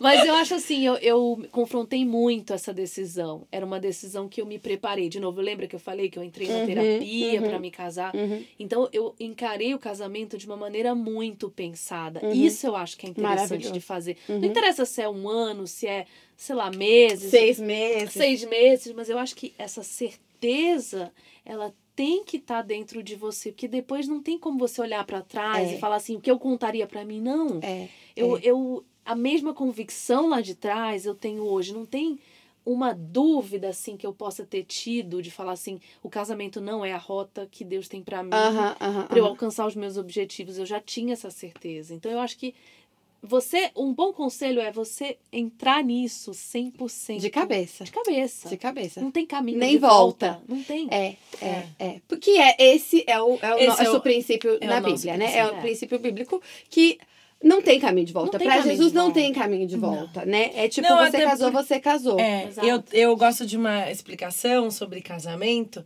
Casamento é você juntar duas folhas sulfites e passar cola. Colou. Se você soltar, Já vai, não sei. uma uma rasga, sempre vai ficar um pedaço, pedaço de um. Nunca outro. mais vão ser duas folhas Nunca mais sulfites, serão né? duas folhas Mas sulfites. eu acho que é então, importante a gente falar também que a gente vive debaixo da graça de Deus. E a Amém. restauração. É, é, Exato. e, e- e independente se você teve que separar duas folhas sulfites aí, é, o Senhor é o Deus da graça. Exato. E, e Ele sabe de todas as coisas. Exato. E Ele Sem tá dúvida. ali pra. E ele faz, como a gente falou no episódio passado, se você não ouviu, ah, de uma de folhas rasgadas, uma, uma nova história, É. um patchwork. É. né? Exatamente. Então existe essa. Mas é, se você tá casado hoje e tá pensando em se separar, talvez isso, pense, Pense. é, é 100%. Uma coisa que eu diria pra Érica. Ali é, minutos antes minutos entrar, antes, novinha. novinha. É, Você vai ter muitos filhos. Se prepara, get ready. Eu acho que é, não perca a oportunidade de dar um beijo todo dia, sabe? Sei. É, porque eu já, já fiquei dias sem dar um beijo. Uhum. E eu acho que é, sem amor não tem humor. É. Eu gostei dessa frase. Mas eu acho que muitas vezes a gente perde momentos importantes porque faltou um beijo de bom dia. Uhum, uhum. Sabe? Então, Sim. são nas coisas pequenas. Eu gosto sempre de dizer isso. A gente não tropeça em grandes pedras. É mais Verdade. difícil. A pedra você tá vendo, Uhum. né? Tá vendo. O pedregulho você tá vendo. É, né? então, os, o, o casamento, em muitos momentos, o nosso casamento passou por situações bem, bem frágeis. Porque a gente tinha tropeçado em coisas bem pequenas. E aí as coisas pequenas foram tomando uma pro- proporção. Ou sabe aquela coisa que você bateu numa pedrinha, daí você bate no mesmo lugar de novo, e aí o dedo fica, e daqui a pouco você não consegue andar. Uhum. E eu acho que foi, em alguns momentos a gente viveu isso. E se a gente tivesse lembrado de dar um beijo todo dia, sabe? De- Talvez aquele beijinho fosse o, o que ia talvez tornar aquela fase mais, mais leve. leve. Ou, também. exato. Então, eu acho que é isso. É, e Não tem casamento perfeito, não né, tem, gente? não tem. Não existe família perfeita, mas existe família que funciona e que Deus restaura. Sim. E mesmo dentro de um casamento que nunca se, se des- desfez, eu tenho né, 20 anos de casada, em muitos momentos o Senhor restaurou o nosso casamento. Sim. Uhum. Então, assim, vai ter momento que vai doer, vai ter É, momento ora que vai... pelo teu casamento. É, e ora dúvida. junto, né, E ora teu junto. casamento. É. É, eu acho que pra mim, eu voltaria na questão de antes, que eu já tinha falado, se eu encontrasse com, comigo mesma minutos antes de casar, eu falaria, esteja preparada pra mudanças. Get ready. Vai acontecer. Vai acontecer, Vai esteja acontecer. preparada, não se apegue, porque elas vão acontecer. É, falando dessa, dessas questões de restauração, pra vocês, é mais difícil perdoar ou pedir perdão? Pedir perdão. Pedir perdão? É. Ah. Momento! Como que ela respondeu É. isso? Pedir, pedir perdão? Pedir perdão é mais difícil. Não, peraí, gente, peraí, que agora a gente tem que ter uma pausa pra gente se compor. Pra entender. Eu não imaginava. É, eu vou dizer não que eu imaginava. A pessoa tem o quê? Informação É, confidencial. informação de bastidores. É mais Não difícil pra mim. Não imaginava, pra É. você ver como que personalidade Total. não tem nada a ver com É. vida privada. É, Não, intimidade. nada. E até porque existe toda uma construção, né, de uma, de uma história de uma pessoa. Então, é. Uma persona ali, né? É, é muito. Pra mim é muito mais difícil pedir perdão. É, perdoar, eu sou, eu sou papum. Rápida Sério? de. Papum! Esqueço, nem sei mais o que você fez, já passou. Aham. fala- Mas é, não, nem lembro mais. Tanto que pra mim é muito fácil falar pra alguém sobre. é, perdoa, cara, perdoa. Sim, Porque, sim. Sabe por que eu acho? Porque eu me sinto perdoada. Por Deus. Então, pra mim é muito fácil essa questão. Eu falo, pra mim é, é papum. É, se eu, eu perdoo os genuíno. outros Uhum. porque eu me sinto perdoada, então isso é completamente Já genuíno. passa direto, assim. Uhum. Passa direto. né? Pra mim, eu não, eu não retenho perdão. Zero. Mas pedir perdão é uma questão de reconhecimento que tá errado. Entendeu? Você tem que reconhecer que você tá errado. E aí, pra reconhecer que você tá errado, você tem que fazer. Na, na minha cabeça, gente, que eu também tenho um pouco de nerd, eu tenho que dar uma volta muito grande e rever, porque é, eu não. Eu, eu entendo, eu não sou uma pessoa má. A gente sabe disso. Momento calmo. É, fica tranquila. A gente aqui. Eu não sou uma sabe. pessoa Não é uma má, pessoa não. sabemos Não, eu sei, sabe, porque tem gente que tem essa facilidade em, tipo, não tô nem aí, eu vou também. Eu não tenho isso. Então, para- eu fico revendo. Mas será que eu fiz errado mesmo? Mas será que. Até eu- você se convencer. Até eu, eu tenho que me convencer que eu fiz errado mesmo não querendo fazer. Então, mas pra mim, eu ia falar isso. Eu ia falar que pra mim é, é mais fácil pedir perdão do que perdoar. É, eu per... não, é, não é mais a questão de perdoar, mas é tipo de voltar ao normal. Tá. Sabe assim? O Thiago, se a gente tem uma discussão, pode ser homérica, gente, homérica. Dá dois minutos e meio contado no relógio, ele vira pra você e fala: E aí, o que, que tem de janta? Mas assim, ele não tá fingindo, ele não Tá, tá. é ele já verdade. passou. É genuíno. Ele passou por aquilo. Ele é tipo, você passou. Tá. E eu fico assim. Quem é você? A gente, acabou de Gente. ter uma discussão. Sai de perto de mim. É só amanhã que eu vou conseguir te encarar da mesma forma e olhe lá. É. Então, pra mim, o perdoar, por mais que ele fale, olha, desculpa, eu errei, eu ainda demoro pra remoer o que aconteceu. Eu fico ali, é, mas se eu. E, e também fica na minha cabeça assim: se eu perdoar muito rápido, na Ele não vai próxima ele, não vai valorizar. Então, Então, você a emoção. Eu dou uma valorizada ali. Então, eu tenho isso. Mas o pedir perdão pra mim não é que é assim. O pedir perdão é muito fácil, mas. Genuinamente. Não, não, é que eu, eu demoro, eu não acho que eu tô errada. Ah, Ah, então você tem Eu dois. dificilmente acho que eu tô errada. Então, é isso Então, que eu- gente, vamos, vamos Vamos chegar no com- vamos consenso. chegar- Paulinha tem problema com as duas. Com as duas partes, coisas. Conforme a sua própria pergunta. Gente, sou. Ela tem que assumir. Parabéns. É, você é. É, eu, eu queria depois, a gente vai ter que fazer um plus, um, um cenas da, da fora do, do, do podcast, dos maridos falando se eles concordam com É, tudo isso. Porque é. a gente tá numa liberdade aqui. Total. Eu quero não, saber mas só não o é pra ter voz, não. Esse podcast é. É, eu acho que. Na Nath. verdade, eu tenho. Eu acho que eu perdoo fácil, tá? Vai fácil. Não é uma coisa que, que eu me apego naquilo ali. Já houve fases diferentes. Eu já tive fase assim. Eu me, eu me vingo, depois eu perdoo rapidamente. Uhum, uhum. É, tipo assim, mas antes eu preciso É, mas dar o antes eu troco. dei um troco, então eu tinha. Teve um momento no nosso casamento que era, a gente não tinha filho, a gente estava só e a gente tinha umas assim, discussões super acaloradas, Uhum, assim, uhum. do tipo.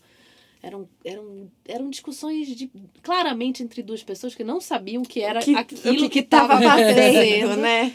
E o fato da gente ter uma certa liberdade, essa discussão piorava. Uhum, uhum. Então, o que eu fazia é, eu ia pro shopping. E a gente sempre teve, a gente sempre, a gente casou, assim, a gente sempre, a gente construiu tudo que a gente tem junto, perdeu tudo que a Uhum. gente já tinha junto, reconstruiu tudo junto. Então, a gente nunca teve uma vida A parte. é, financeira é, Separada. e nem separada e nem é, tranquila. Uhum, Sempre foi uhum. assim. A gente trabalha para o que a gente tem. Uhum, A gente trabalha para o que a gente tem. Nem eu entrei nesse casamento com o Maurício já com uma vida financeira Uhum. estabelecida, nem ele. Então a gente sempre seguia um orçamento único. Então durante muito tempo era muito engraçado que eu me vingava. assunto Dessa forma. Esse é um assunto Nesse super importante também. ponto, tá? Então eu dizia assim, sabe esse orçamento que tem aqui? Ah, meu amor, então- então tá. Aqui a gente. E aí eu voltava feliz da vida. Então, gente, isso não é perdão. claro. Aprendeu, ela aprendeu É, já, gente. Chama-se vingança, é o oposto. Acho bom ser didático. Eu né? acho que é importante. Pode de repente alguém É, não, não de entendeu. Gente, gente, fazer um uma coisa contra o teu marido e depois perdoar É, não, é não perdão. é, não é, Não é. Isso não é legal, Não tá, é gente? legal. Não saiam do orçamento de raiva. Não, não façam Mantém o orçamento porque é bom pra todo mundo. É, e depois caia no colo. Então era uma coisa assim, de gente tonta total, né? É, não, pelo simples prazer da vingança. Pelo mesmo, simples né? prazer De sair por cima, de talvez. sair. É. Não recomendamos, Não que fique claro. recomendamos. Eu acho não que isso porque é a consequência vem, né? É, a consequência vem. Então, com o filho, quando aí você já não, não é do teu marido, né? Isso Uhum. Quer dizer, na verdade, sempre foi da família. Independente de filho, você é Uhum. uma família Uhum. no Exato. momento que você casa. Mas aí a maternidade, ela te coloca freios. Não, numa outra é, posição, é, né? Que são É, intransponíveis, é, né? é, é. Então você já não tinha isso. Mas mesmo assim, eu me lembro que depois de ter filho era. É, quer saber? Vou ali na casa da minha mãe, vou deixar é, duas horas a casa ali, Aham. que ele vai ter que dar Aham, conta. aham. Então, às vezes, ainda rolava isso, Uhum. do tipo, ah, quer saber? Talvez isso ainda role até hoje. Eu tô aqui repensando, de repente eu ainda faço isso. Tenho dificuldade. Acho que ainda faço isso. Você ia falar alguma coisa quando a Nath falou de orçamento único. É, porque isso é um assunto que, que tem que ter muito cuidado dentro do relacionamento. Eu tava olhando o nome do, desse episódio, é cada dois no, No seu seu, quadrado, quadrado. Então são dois em um quadrado. Sim. E eu acho que essa questão da, da, do relacionamento financeiro entre o casal tem que ser muito cuidadoso. Cada casal tem a sua forma de fazer, Sim. cada casal tem a sua maneira de organizar. Sim. Mas existe uma palavra é, que, a- aliás, eu acho que eu voltaria até na outra pergunta para falar se eu, se, se eu pudesse falar uma palavra antes de casar, seria viva em acordo. Unidade. É. Porque acordo é uma palavra que faz completamente a diferença no casamento e faz completa diferença é, no dinheiro também. Sim. E que tem uma consequência direta, Direta na vida. na vida real. A assim. estabilidade Exato. daquela, daquela Então- família, né? Então eu acho que é uma coisa que a gente precisa tomar muito cuidado, é andar em acordo para tudo que a gente for fazer, inclusive no dinheiro. Não, total. Eu acho que todo mundo é. A gente não julga o que cada um escolheu fazer quando, né? Exato. Acho que é uma decisão que todo mundo toma quando vai casar. Tipo, como vamos lidar com os nossos dinheiros, Você né? sabe que não é? Você acha acho que, tem não? muito casamento em que essa questão financeira ainda é um ponto não falado. Então, mas por exemplo, na minha, na minha casa, na casa dos meus pais, sempre foi completamente separado. Tipo, minha mãe trabalhava e pagava um tanto de contas da casa, e meu pai trabalhava e pagava um outro tanto de contas da casa. E eu cresci vendo conflitos em relação a dinheiro. É, é disso, né? Tipo, o dinheiro da minha mãe é da minha mãe, o dinheiro do meu pai é do meu pai. Então existia um conflito ali sempre, sempre. Uhum. A minha vida inteira eu cresci vendo isso acontecer. E quando eu casei, isso foi verbalizado entre mim e o Thiago, porque na casa do Thiago era completamente diferente, o dinheiro era de todo mundo, Uhum. e ele não cresceu vendo esse conflito. Então a gente sentou junto e eu falei: olha, eu não quero. Dentre o modelo que eu vivi Que eu vi o seu, eu acho que o seu tá funcionando melhor. eleger esse modelo. É, e aí a gente elegeu esse modelo e foi uma coisa falada. E, e eu acho que muita gente elege o outro modelo falado também. Tipo, conheço várias amigas que, tipo, beleza, casamos, mas pra- o meu é. dinheiro é o meu dinheiro, seu dinheiro é seu dinheiro, e a gente vai dividir as contas aqui. É, eu acho que assim, não é que não tem errado, mas precisa ter um acordo. Exato. Porque existem sonhos que não dá pra fazer de um lado. Existem situações que você quer ter, é, você quer comprar uma casa, você quer viajar juntos, Uhum. você quer. E, e aí o perigo é virar uma guerra de poderes, porque o dinheiro dá poder. Total. Sim. E aí começa a ter outros conflitos em relação a isso. Então, a gente, não, a gente pode depois fazer um podcast só, Só sobre sobre isso. vale Vale. desmembrar, Uhum. porque é um Mas tema é que muito tem mil forte. experiências Sim, pra você total. é, explorar. Uhum. É, e eu acho que de repente somar e dar uma ideia pra quem tá ouvindo, do tipo. Fique ligado. Fique ligado. vamos Mas eu acho disso. que assim, acho vale voltando. desmembrar esse tema. É, voltando só pra gente finalizar, disso eu acho que a gente precisa ter acordo. Acordo é uma palavra que precisa acontecer no. Porque ninguém fica. Dois não ficam no mesmo quadrado se não tiverem acordo. Sem Verdade. dúvida. É, vamos para os bebês, para as crianças, para quem não tem mais bebês também, mas aí os filhos. Como que a, o relacionamento de vocês mudou? Se mudou? Na verdade, acho que é muito difícil não mudar, né? Mas assim, se mudou, como que mudou o relacionamento de vocês depois das crianças? Então, o meu, ele, ele começou com crianças. Ai, é verdade, eu não pensei nisso. É verdade. Na Mas verdade, então e agora? Quase sem criança. Agora você tá indo pra fase. Eu, é, eu pré- fiz o filhos, contrário. né? É, pós-filhos. É. Eu tô na fase pós-filhos, na verdade. É. É, eu acho que muda nesse momento agora é uma questão de se olhar e se aceitar é, com, com verdade, assim. A gente é esse pós-filho, só que a gente foi transformado também pelos filhos. Então, tudo que a gente construiu, a gente construiu com as crianças junto. Tá. Então, a gente hoje tem muitas memórias da nossa vida é, com eles e estamos construindo agora a memória sem. Inclusive, é um assunto aqui em E casa. até se permitia viver isso, né? Exato, porque é uma coisa que a gente nunca fez. Assim, fez muito pouco sem as crianças. A gente sempre foi muito de incluir eles Fazer em tudo tudo. junto. E E agora. vocês são muito novos. Se você pensar que você É, tá indo eu tenho pro pós-filhos 39. aos 39. É, eu tenho Uma idade 42. em que hoje muitas mulheres Estão adiaram a É, maternidade é. e estão ali no comecinho dessa maternidade. Você ir pro mundo pós-filhos. Não, gente, o meu primeiro filho vai ter 12 quando eu tiver 31. É, o meu é. primeiro, meu único agora, mas eu pretendo ter mais É, filhos. Mas, Amém.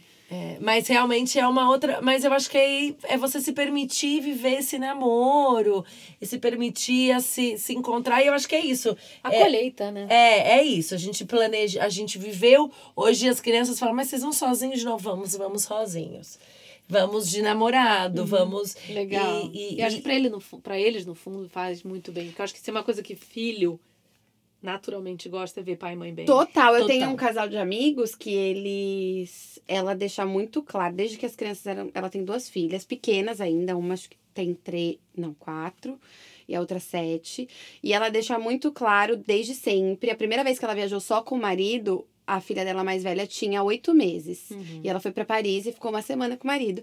E deixou com os avós. Óbvio, ela tem Uhum. esse, esse, Essa essa, rede rede, de de, apoio, suporte, tem né? duas avós que super ficam e tal. Mas ela fala que pra ela é um pro casamento dela é um ponto muito importante. Então, todo ano ela viaja sem as crianças e É, ela eu acho que quem tem essa rede de apoio é, use isso a favor Uhum. de fato do casamento, né? E não como um jogo de rodízio, né? Ah, sim. É, um- ou uma rota de fuga. Porque eu tenho experiências assim próximas em que esse suporte, na verdade, é, você joga para esse avô. Não e vira um suporte, né? Vira É, uma Uma responsabilidade. responsabilidade e aí, e aí há um abuso. Sim, É. sim. Então sim. eu acho que essa rede de apoio, como tudo em volta do Uhum. casamento, tem que estar em função do casamento. E Uhum. não você ter isso. Eu já vivi momentos em que rede de apoio estava ali em função e acabou atrapalhando uhum, a- o próprio casamento. Uhum. Então tem que ter cuidado com isso. Né? É, e eu acho que a gente precisa entender que às vezes não vai dar. Vai ter ano que não vai dar Não pra vai dar, viajar. Sim. Vai ter época da vida Vai que ter, não dá pra sim. sair pra jantar. Você tem um 2020 aí, gente? Que não deu pra ninguém. Não É. é mesmo? E, e às vezes é isso, você fala, cara, mas ah, tá bom, porque eu vejo muita gente falando isso assim, ah, é ponto de honra pra mim, querida, às vezes é ponto de honra pra mim, eu não tenho grana pra fazer. Exato. E tá tudo bem, E então tá faz uma bem. pizza e monta você, põe a velhinha do IKEA.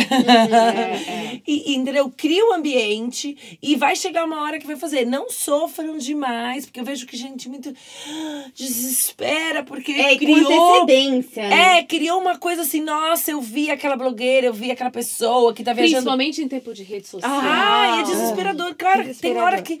É, por exemplo, a gente vive um Deixa contexto. de seguir aquela influenciadora. É, né? a gente vive um contexto aqui, por exemplo, de imigrantes, né? De pessoas que não têm rede de apoio perto. É, isso eu acho que é importante a gente explicar, porque muita gente que vai ouvir a gente não tem essa mesma realidade que a gente tem aqui. Ou tem temporadas. É, né? ou tem temporadas que a gente vive uma realidade longe da nossa família, da nossa família mesmo. Pai e mãe, tio e tia. E isso é bom pro casamento. É bom Também, pro é casamento, bom. mas a gente perde essa coisa do tipo assim: é preciso ir no shopping às 10 da noite, vou tacar meu filho na casa da minha mãe rapidinho e vou correndo. A gente não tem essa Não opção. tem a essa criança opção. vai aonde a gente for, For. e a gente. É. E às vezes não vai dar pra viajar, e às vezes não vai dar pra sair.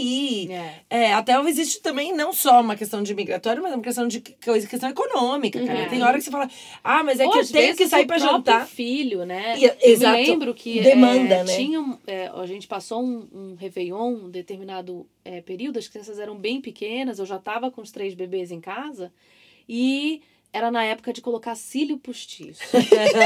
Acho que essa época não passou, E viu? eu É, resolvi tem- colocar, mas eram uns cílios assim, não tecnológicos. Hoje Ah, já é quase que entendi. você nasceu assim. Entendi. Então naquela época era uma cola que você Sim, sim. botava, era uma Uhum. técnica assim, muito Milenar. rudimentar. Milenar de colocação de Que cílio. chama quase. E eu lembro que eu fui, me preparei, falei, não, a gente vai passar a virada, vou deixar as crianças com a minha mãe, depois a gente vai pra uma mega festa, vai ser Aham. incrível. Então eu botei aqueles cílios enormes, assim. A moça perguntava que tamanho, eu falava o maior possível. O maior que você tiver. Que hoje eu vou sair com meu marido. Uhum. E aí eu cheguei do salão e eu tava com três crianças com febre em casa. Parabéns. E eu lembro que eu tive que ir pro hospital de De emergência. Aqui, cílios. ó. E eu chorava muito. E quando eu chorava, eu botava assim as mãos nos olhos para poder né, enxugar a lágrima. Saiu os E a, a, a- o cílio entrava na minha pálpebra.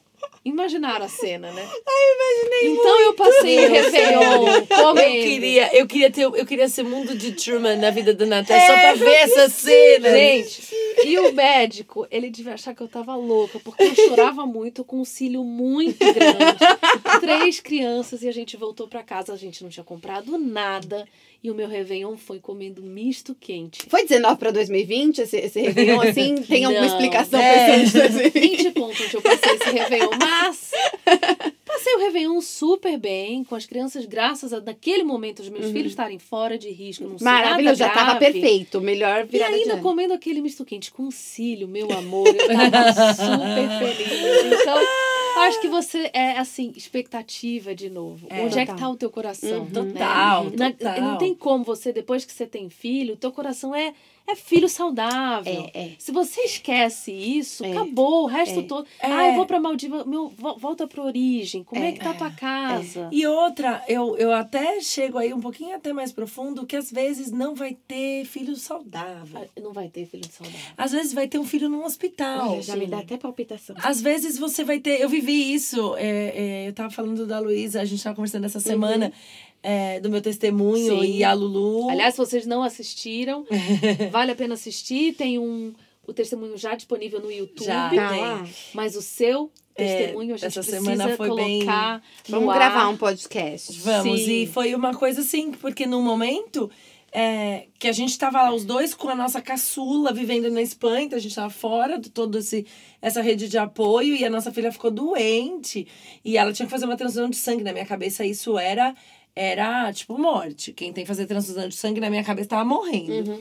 E, e realmente a gente teve que fazer uma entrega de casal, os dois ali darem as mãos e orar. Assim, olhar a nossa filha. Então, vai passar momento de dor também. Sim, vai ter momento vai em que ter você, não momento- vai, você não vai ter o filho saudável. Exato. E, e de- e de- dependendo da história, vai ter momento em que não vai ter o filho. O filho. Exato. né? E aí, neste momento, é, você precisa lembrar.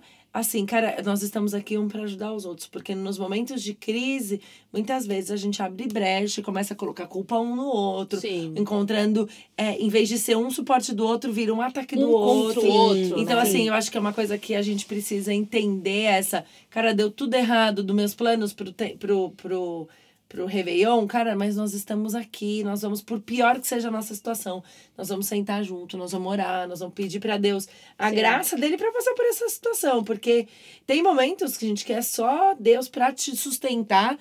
E eu tô falando né, do, do alto dos 20 anos de casado, Uhum. em momentos que você precisa de alguém que fala assim: você não vai embora. Você não vai embora. Você vai ficar, porque você não vai fazer essa loucura. E você precisa de alguém que te dá uns. Sim. um tá aberto. É assim. muito importante esse alguém Então, assim, ao cui- lado. cuidado, né? eu vou cuidado falar- com quem você ouve. É, Ouve. é, é o famoso ônibus a carona que você vai pegar, que a gente falou. Exatamente, no no, passado. episódio anterior. E que a gente vai falar, se isso não ouvir da Coffee Experience, quando você ouvir, quando você ouvir esse, vida- esse podcast, já vai ter passado. Vai, volta lá no YouTube pra assistir o Vida Coffee Experience de Christmas Edition. Exato. A gente vai falar sobre isso. Quem tá na sua mesa. isso. Exato, exato. Gente, eu vou pra última pergunta. Porque a gente falou pouco hoje. A gente falou pouco, eu não faço a menor ideia. Hoje o nosso produtor não tá aí pra dizer quanto que a gente já falou. Muito. Então. Mas se perdeu você tá até aqui com a gente... É, obrigada. Um aplauso pra você. Comenta lá no, no Instagram se você ouviu o episódio inteiro, por favor, deixa lá. Olha, eu ouvi as tantas horas que vocês Vocês falaram. É, a pergunta de agora é: como você enxerga a submissão no seu casamento? Ah, isso é facinho pra mim. Essa é fácil, então Fácil, vai. Eu acho porque eu assim, tenho- vamos Vai, resumir então vamos resumir na resposta Érica. Vamos lá? O que a Érica Eu passo, tá porque é- é- pro bloco eu final. acho, eu, eu acho acho. assim. E uma frase? Vai. Submissão. É, é uma mesa. Ótimo. Uma mesa, ela... Oi? Não entendi. Não, e o melhor é que você falou assim, ótimo. Eu tava assim, mas Oi? eu não, não pra mim não, concluiu faça nada. o link, não faça o link entre mesa, submissão e casamento. É. Palavras soltas. Palavras soltas. Vamos lá. Mesa, submissão e casamento. Uma mesa, ela precisa de pés e de tampo. Ok. Pés sozinhos não são uma mesa. Um tampo sozinho não é uma mesa. Um tampos com é, um pés com o tampo em cima, eles são uma mesa. O homem sozinho não faz um casamento, a mulher sozinha não faz um casamento. O homem e mulher fazem um casamento. Então, a submissão é um entendendo a missão do outro, é entendendo que ninguém faz o casamento sozinho. Então é interessante o conceito, né, da submissão. Total. É. Porque eu acho que o mundo hoje é, tem colocado pra gente conceitos muito perigosos em relação. Extremamente. É, quer dizer, é, significados perigosos de palavras Uhum. que estão muito claras. E quando, quando você vai na origem, é, de fato, daquela ideia, na, na, na palavra de Deus, e você vai entender, Uhum. aí é fácil de você entender. E dar um, Exato. dar um, um exemplo simples, como Simples, esse, é que é esse. genial pela simplicidade também, É, né? Você tem dúvida, cara, como que eu vivo no casamento em submissão? Entenda que cada um tem o seu papel. E a gente, é que a nossa percepção do papel mais importante é muito diferente do papel mais importante pra Deus, né? Exato. Porque pra Deus não tem o papel mais importante. Não, é e- o que Deus fala do- da, da parte do corpo, quando ele tá falando do corpo de, De Cristo, né? Que cada órgão tem a sua função e que se um órgão sente dor, o outro, ou todo o corpo vai sentir a dor. E que um não questiona Exato. a função, a função do, outro. É exatamente, isso. Pra Exatamente Deus isso. não tem uma parte mais importante. Tem a parte que é a cabeça, tem a parte que é o corpo, tem a parte que é o tampo, tem a parte que, Que são é as pernas. pernas. E a gente se coloca nessa posição de tipo, ah, mas eu acho que o tampo tá Então, mais importante. Então, mas como hein? que eu tampo? Se assim, tampo, se você põe no chão, ele não é mesa. Aí você fala assim, não, mas as pernas, se não for perna, eu falo, tá, mas perna sem tampo não é São mesa. só quatro pauzinhos. Essa Então- semana na live da Érica, é, de- dessa semana no Vida Coffee, a gente está estudando juntas o livro de João e eu achei muito interessante porque você citou exatamente isso, essa questão da submissão, né? Ou de, Uhum, de é, autoridade. da- de autoridade.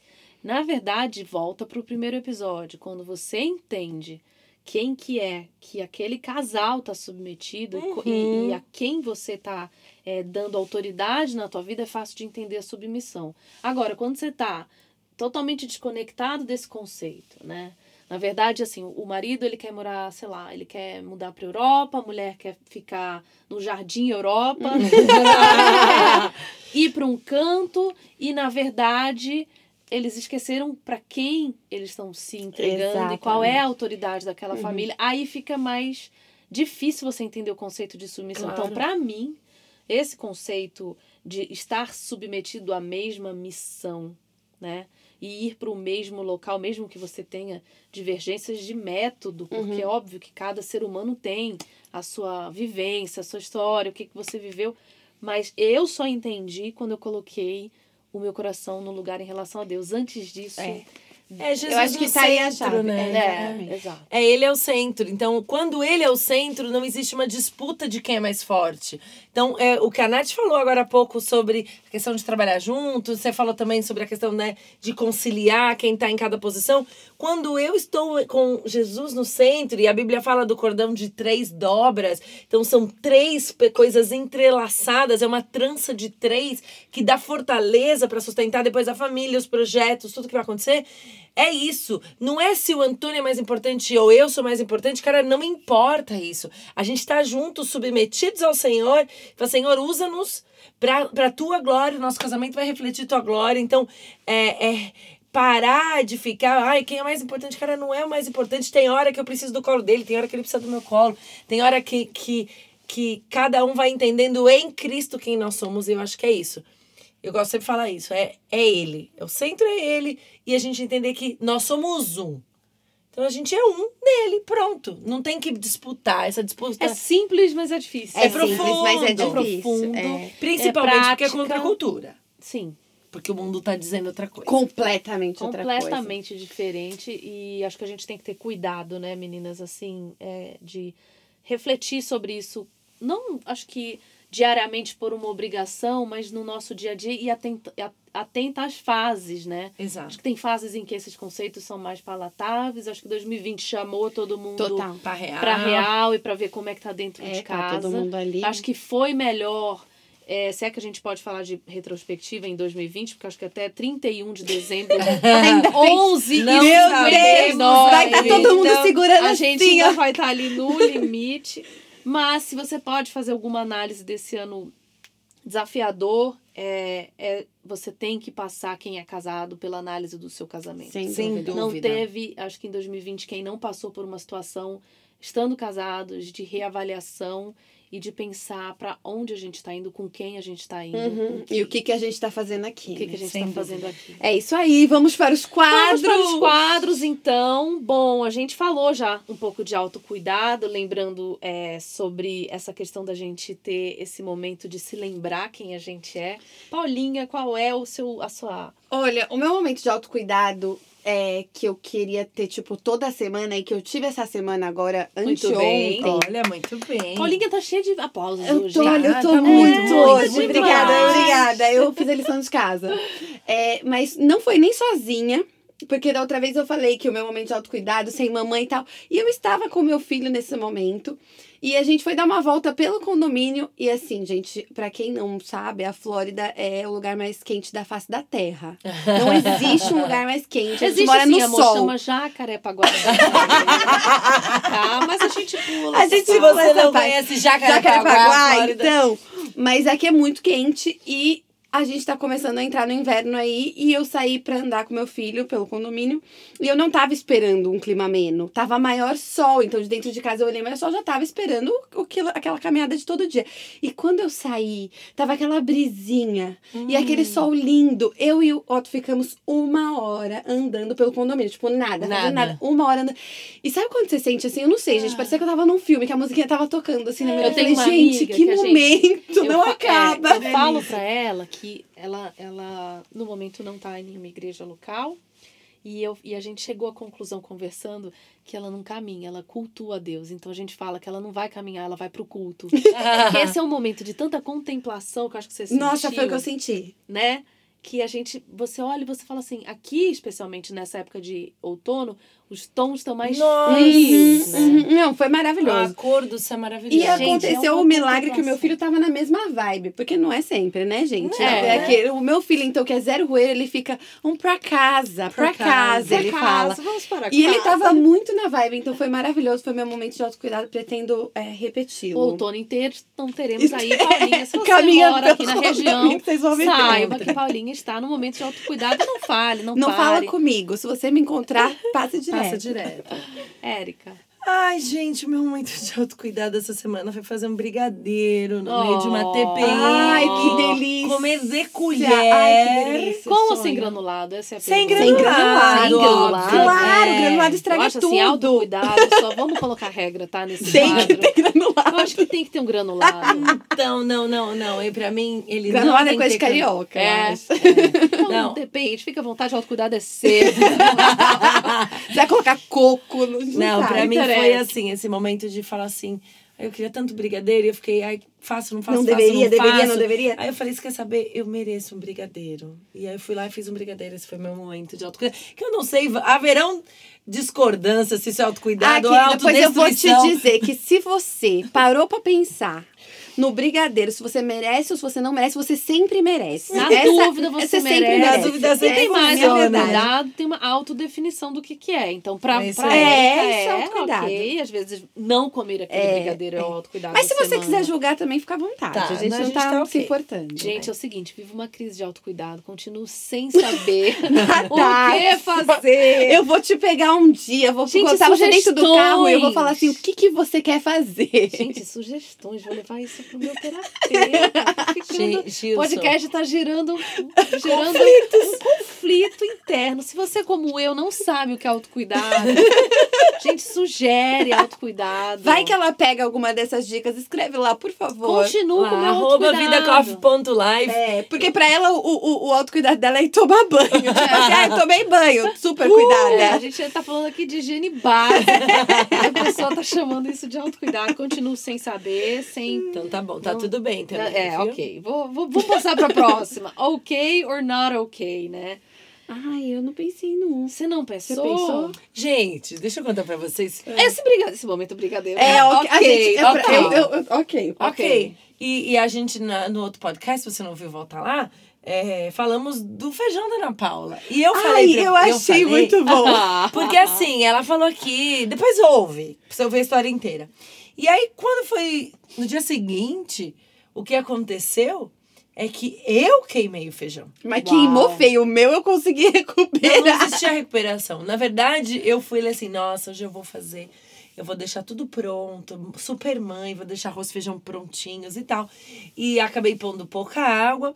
E, e eu, o feijão cozinhou, mas aí ele ficou lá ligado. Ele Não, mas eu acho secou, que secou, vale, vale lembrar, acho que seu momento ok ou não ok, é mais o tempo que você achou que o feijão ia, ia conseguir sobreviver à sua ausência, É, né? porque eu fiquei quatro horas fora depois que o feijão terminou. Ela achou que o feijão Isso ia... depois, isso depois de 12 horas de demolho. E aí foi então engraçado, porque meu filho falou, mamãe, só tem arroz? Eu falei, não, filho, tem feijão, eu já fiz, olha lá. Aí ele abriu e falou assim, mamãe, você pôs café no feijão? eu falei, que isso, Alberto? Pelo amor de Deus, como café. E quando eu olhei, realmente parecia café. Se você me segue no Instagram, você viu a foto. É, da... na verdade, o que aconteceu? O feijão se desintegrou. A panela também. Ela fez uma papa. Não, não virou papa, ficou Foi ok, seco mas mesmo. foi ok, tá? não Ok, se sinta tá julgada, Tudo tá bem, tudo bem queimar um É, feijão acho de vez em assim, quando, todo mundo, Todo quem mundo nunca? já queimou. Não, e você acredita que a gente escreveu assim? Eu coloquei assim no Instagram. Quem já passou por isso? E eu, e 100% nuquinha. nuquinha. Não, várias nuquinhas. Eu falei, não. Nossa, cozinha feijão pra mim. Gente, uma meia culpa, nunquinha também, viu? Nunquinha? Nunquinha, porque, Ah, eu já. gente, por favor. Não, eu já fiz o que você fez, já deixei um feijão duro, já, já aconteceu. Pra queimar. Mas Pra e eu? queimar, E eu que botei o arroz. Então aí fica o meu momento ok, não, ok, pra entrar nessa mesma Obrigada, vibe. obrigada. sempre culinária. É, sempre culinária. O meu vai ser sempre culinária. eu fazendo aqui a comida na pressa, botei tal, não sei o quê. Aí eu tinha que fazer alguma coisa com o Otto na rua. Falei, vou deixar o arroz aqui na panela de arroz. Quando eu voltar, ele já tá Ai. pronto e eu vou comer. Voltei com ele, o menino com uma fome. Voltei, já abri a panela de arroz. Eu já tava sentindo um cheiro esquisito, mas não me liguei. Abri a panela de arroz e eu pus o arroz pra cozinhar, tudo certinho. Só que eu não pus água, né? Então virou uma- um é. queimão de arroz. Aí, então você não é a única. Ai, obrigada, É, gente. ok. Não adicionar água no, no arroz, ok. Ok? Obrigada, claro, obrigada, claro. obrigada. Super obrigada. normal. Super normal. Assim, pensa numa coisa tranquila. Tranquilinha, Você cozinhar tranquilinha. sem água. Ok não ok? Gente, tô em crise com os quadros do podcast. Liga pro Gilson. Ela é a mãe perfeita. Ela É. não. não tenho. Ah, não tenho essa memória, não tenho. Eu acho que é tudo tão ok na minha vida. Que tá Tipo, tudo eu acho que bem. eu Você- um passe livre. Então, isso se, Isso talvez se chama seja. autoestima, amiga. Não, não, Não, acho que eu- não. Eu acho que é leveza. É leveza. re- pessoa bem resolvida. Total. Que tá tudo Eu bem. acho que sabe de uma coisa, tá aí que eu posso colocar? É homeschool. Três crianças Hum. ainda estudando de casa. E tá aí uma coisa que eu fiz essa semana. que Veio uma tarefinha de casa e a criança tinha que fazer um peru de Thanksgiving. Thanksgiving. E você fez. Gente, tá o melhor peru que a criança, uma criança poderia ter feito, exceto que fui eu que fiz. Ai, Ah, temos um ok, Eu Andora acho, aí. eu acho que nós temos um ok. Não, mas pra Será mim, eu assim, eu já é ok. fazer a tarefa do filho só pra professora? Ah, de vez em só quando. pra você ok. fugir da professora. Não, de vez em quando. Medo da ok. professora. Ai, homeschooling, ninguém aguenta mais. O mais legal deve ter sido a professora abrindo o desenho sabendo que foi falando você. assim, ah, claro que foi o Bernardo. Não, É. com certeza. Com certeza. Até gente. porque nós conhecemos a Natasha. Se você não conhece a Natasha, É. nós conhecemos. Foi realmente Ela o melhor peru que um adulto poderia ter feito. Deve ter penas de. Todo Thanksgiving a mesma coisa. A gente submete a tarefa no lugar do filho. Porque entra numa competitividade ali. Claro, filho vai ter o melhor. infância. Claro, Tá claro. ótimo. Se você não tá nessa tá fase, você ok. vai chegar. Tá tudo ok, Bom, amiga. melhor pessoa. Não, eu já tenho. Melhor Qual? pessoa, seu pai. Nossa, é Seu verdade. pai. Seu Seu pai, é pai. maravilhoso. Ele ganhou o troféu melhor pessoa do podcast. Aquele que propõe uma fuga Não, pra no altar. Bolívia. Cara, ele é a melhor pessoa. Bolívia. Não, ele Eu é a acho que ele é o concurso. Eu vou ter que falar o meu melhor pessoa hoje.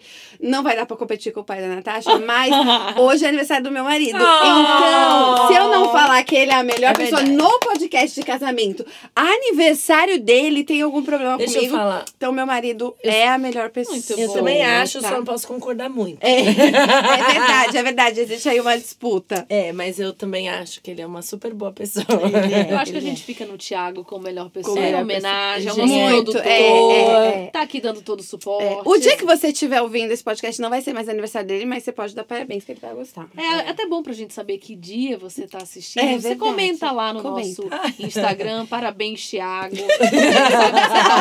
Esse podcast. Muito bom. Vida Coffee indica indicações aí da semana. O que, que vocês indicam? Semana passada a gente já tem as indicações, você pode voltar lá e ouvir. Paulinha, essa semana, eu tenho uma coisa que não tem nada a ver com o tema.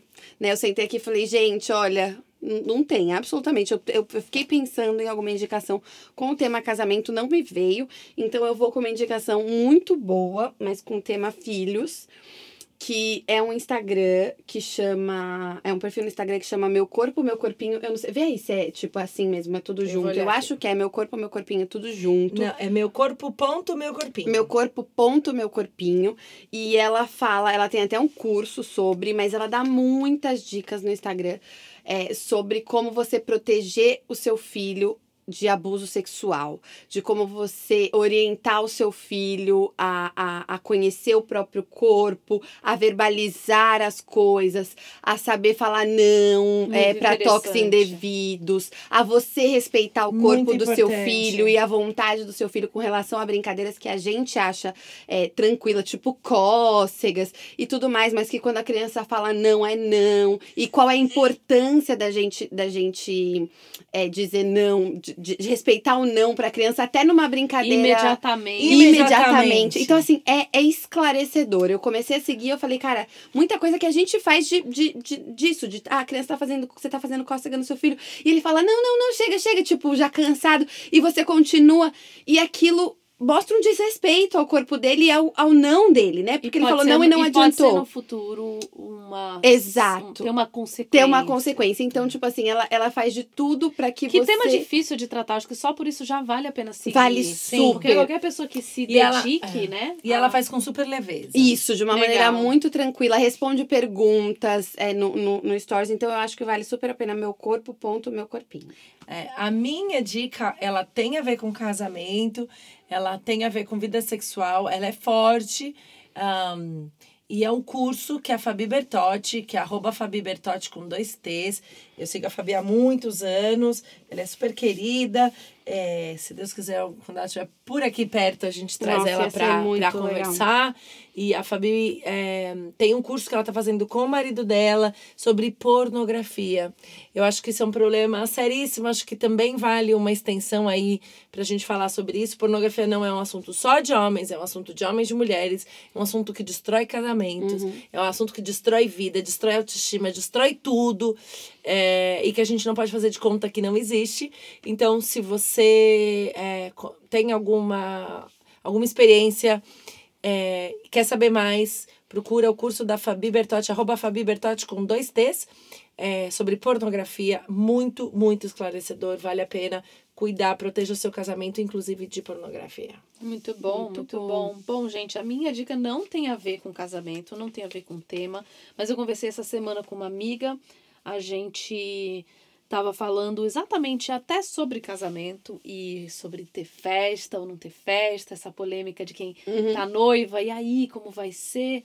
Óbvio que em tempo de pandemia, essa também é uma questão que mudou para mulheres, né? A forma de celebrar.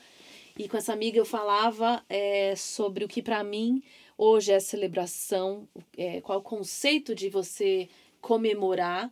E eu gosto de uma mesa única. Eu tenho esse conceito de que pra, os melhores momentos para mim são aqueles momentos em que estão todas as pessoas daquele encontro Uhum. numa única mesa. Uhum. Ah, legal. É, acho que você, às vezes, dividir aquela mesa, você perde a essência daquele encontro que você está se propondo a ter. Uhum. E esse filme que eu vou indicar, a gente estava falando exata- exatamente sobre isso, sobre o que é celebrar é, e o que é sentar à mesa e desfrutar da melhor maneira possível, que é a festa de Babette.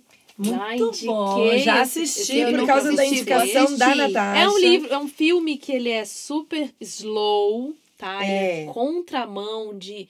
Ele não é um filme estimulante. Pega seu café aí, não vai dormir. Pega seu café, mas assiste ele da maneira que o filme se apresenta, que é degustando. Ele não é um filme Sim. alternativo, não, ao contrário, ele foi indicado ao melhor, melhor filme e ganhou um Oscar de melhor filme na época. É que já tem muitos anos isso. Mas é uma, é uma, é uma dica boa de você ver é, o que, que é celebrar e o sentido de você degustar e estar em família, ou estar com as pessoas que você gosta. Eu gosto muito, então essa é a dica. Festa de Babette. Assistirei. Muito bom, é isso aí, gente. A gente, esse aqui foi o nosso podcast do Vida Coffee. Nós falamos hoje sobre relacionamento conjugal em cada dois do seu quadrado. Isso aí. É, compartilhamos experiências. Eu acho que deu. Tem ainda muitas ramificações que vão sair desse podcast. Adorei bater papo sobre isso, escutar diferentes posicionamentos e a gente vê como a gente pode crescer. E a nossa oração hoje é que você encontre no Senhor a fortaleza para a construção do seu casamento. Que você queira casar, se você é, querendo casar, se você já viveu uma experiência não bem sucedida, ou talvez não durou o tempo que você gostaria, se você tem sonho de construir algo é, que realmente glorifique ao Senhor, um casamento que glorifique ao Senhor, faz o primeiro que é buscar a presença dele para você. Uh, busca o Senhor, peça um sacerdote. Eu sempre oro isso para as mulheres que me falam que querem se casar, independente da idade. Eu sempre falo, ore por um sacerdote. Inclusive, eu fiz um post outro dia. Ore por um homem que te leve mais perto de Deus. É, não abra mão disso. E a nossa oração é isso: que você encontre no Senhor, estabeleça o seu casamento no Senhor e fique firme nele, porque quando a gente está com ele como base, é, todas as outras questões são mais amenas e a gente vai passando por todas elas. É isso aí. É isso aí. É isso aí. Você acabou de ouvir o Vida Coffee Podcast, o podcast da Vida Church. Nosso próximo episódio vai ao ar na próxima sexta-feira. De segunda a quinta, você pode acompanhar o Vida Coffee Live pelo meu Instagram pessoal, arroba. Se você tem interesse em participar de um dos nossos pequenos grupos do Vida Coffee Sisterhood, você pode entrar na bio do nosso Instagram e encontrar lá todas as informações. Uh, nós temos grupos presenciais e online. Se você ainda não segue o Vida Coffee nas redes sociais, somos o arroba vidacoffee.life no Instagram e no Facebook. Você também pode acompanhar a nossa igreja pelo vidachurch.life e através do nosso canal no YouTube. Um beijo e até semana que vem. Um Beijo!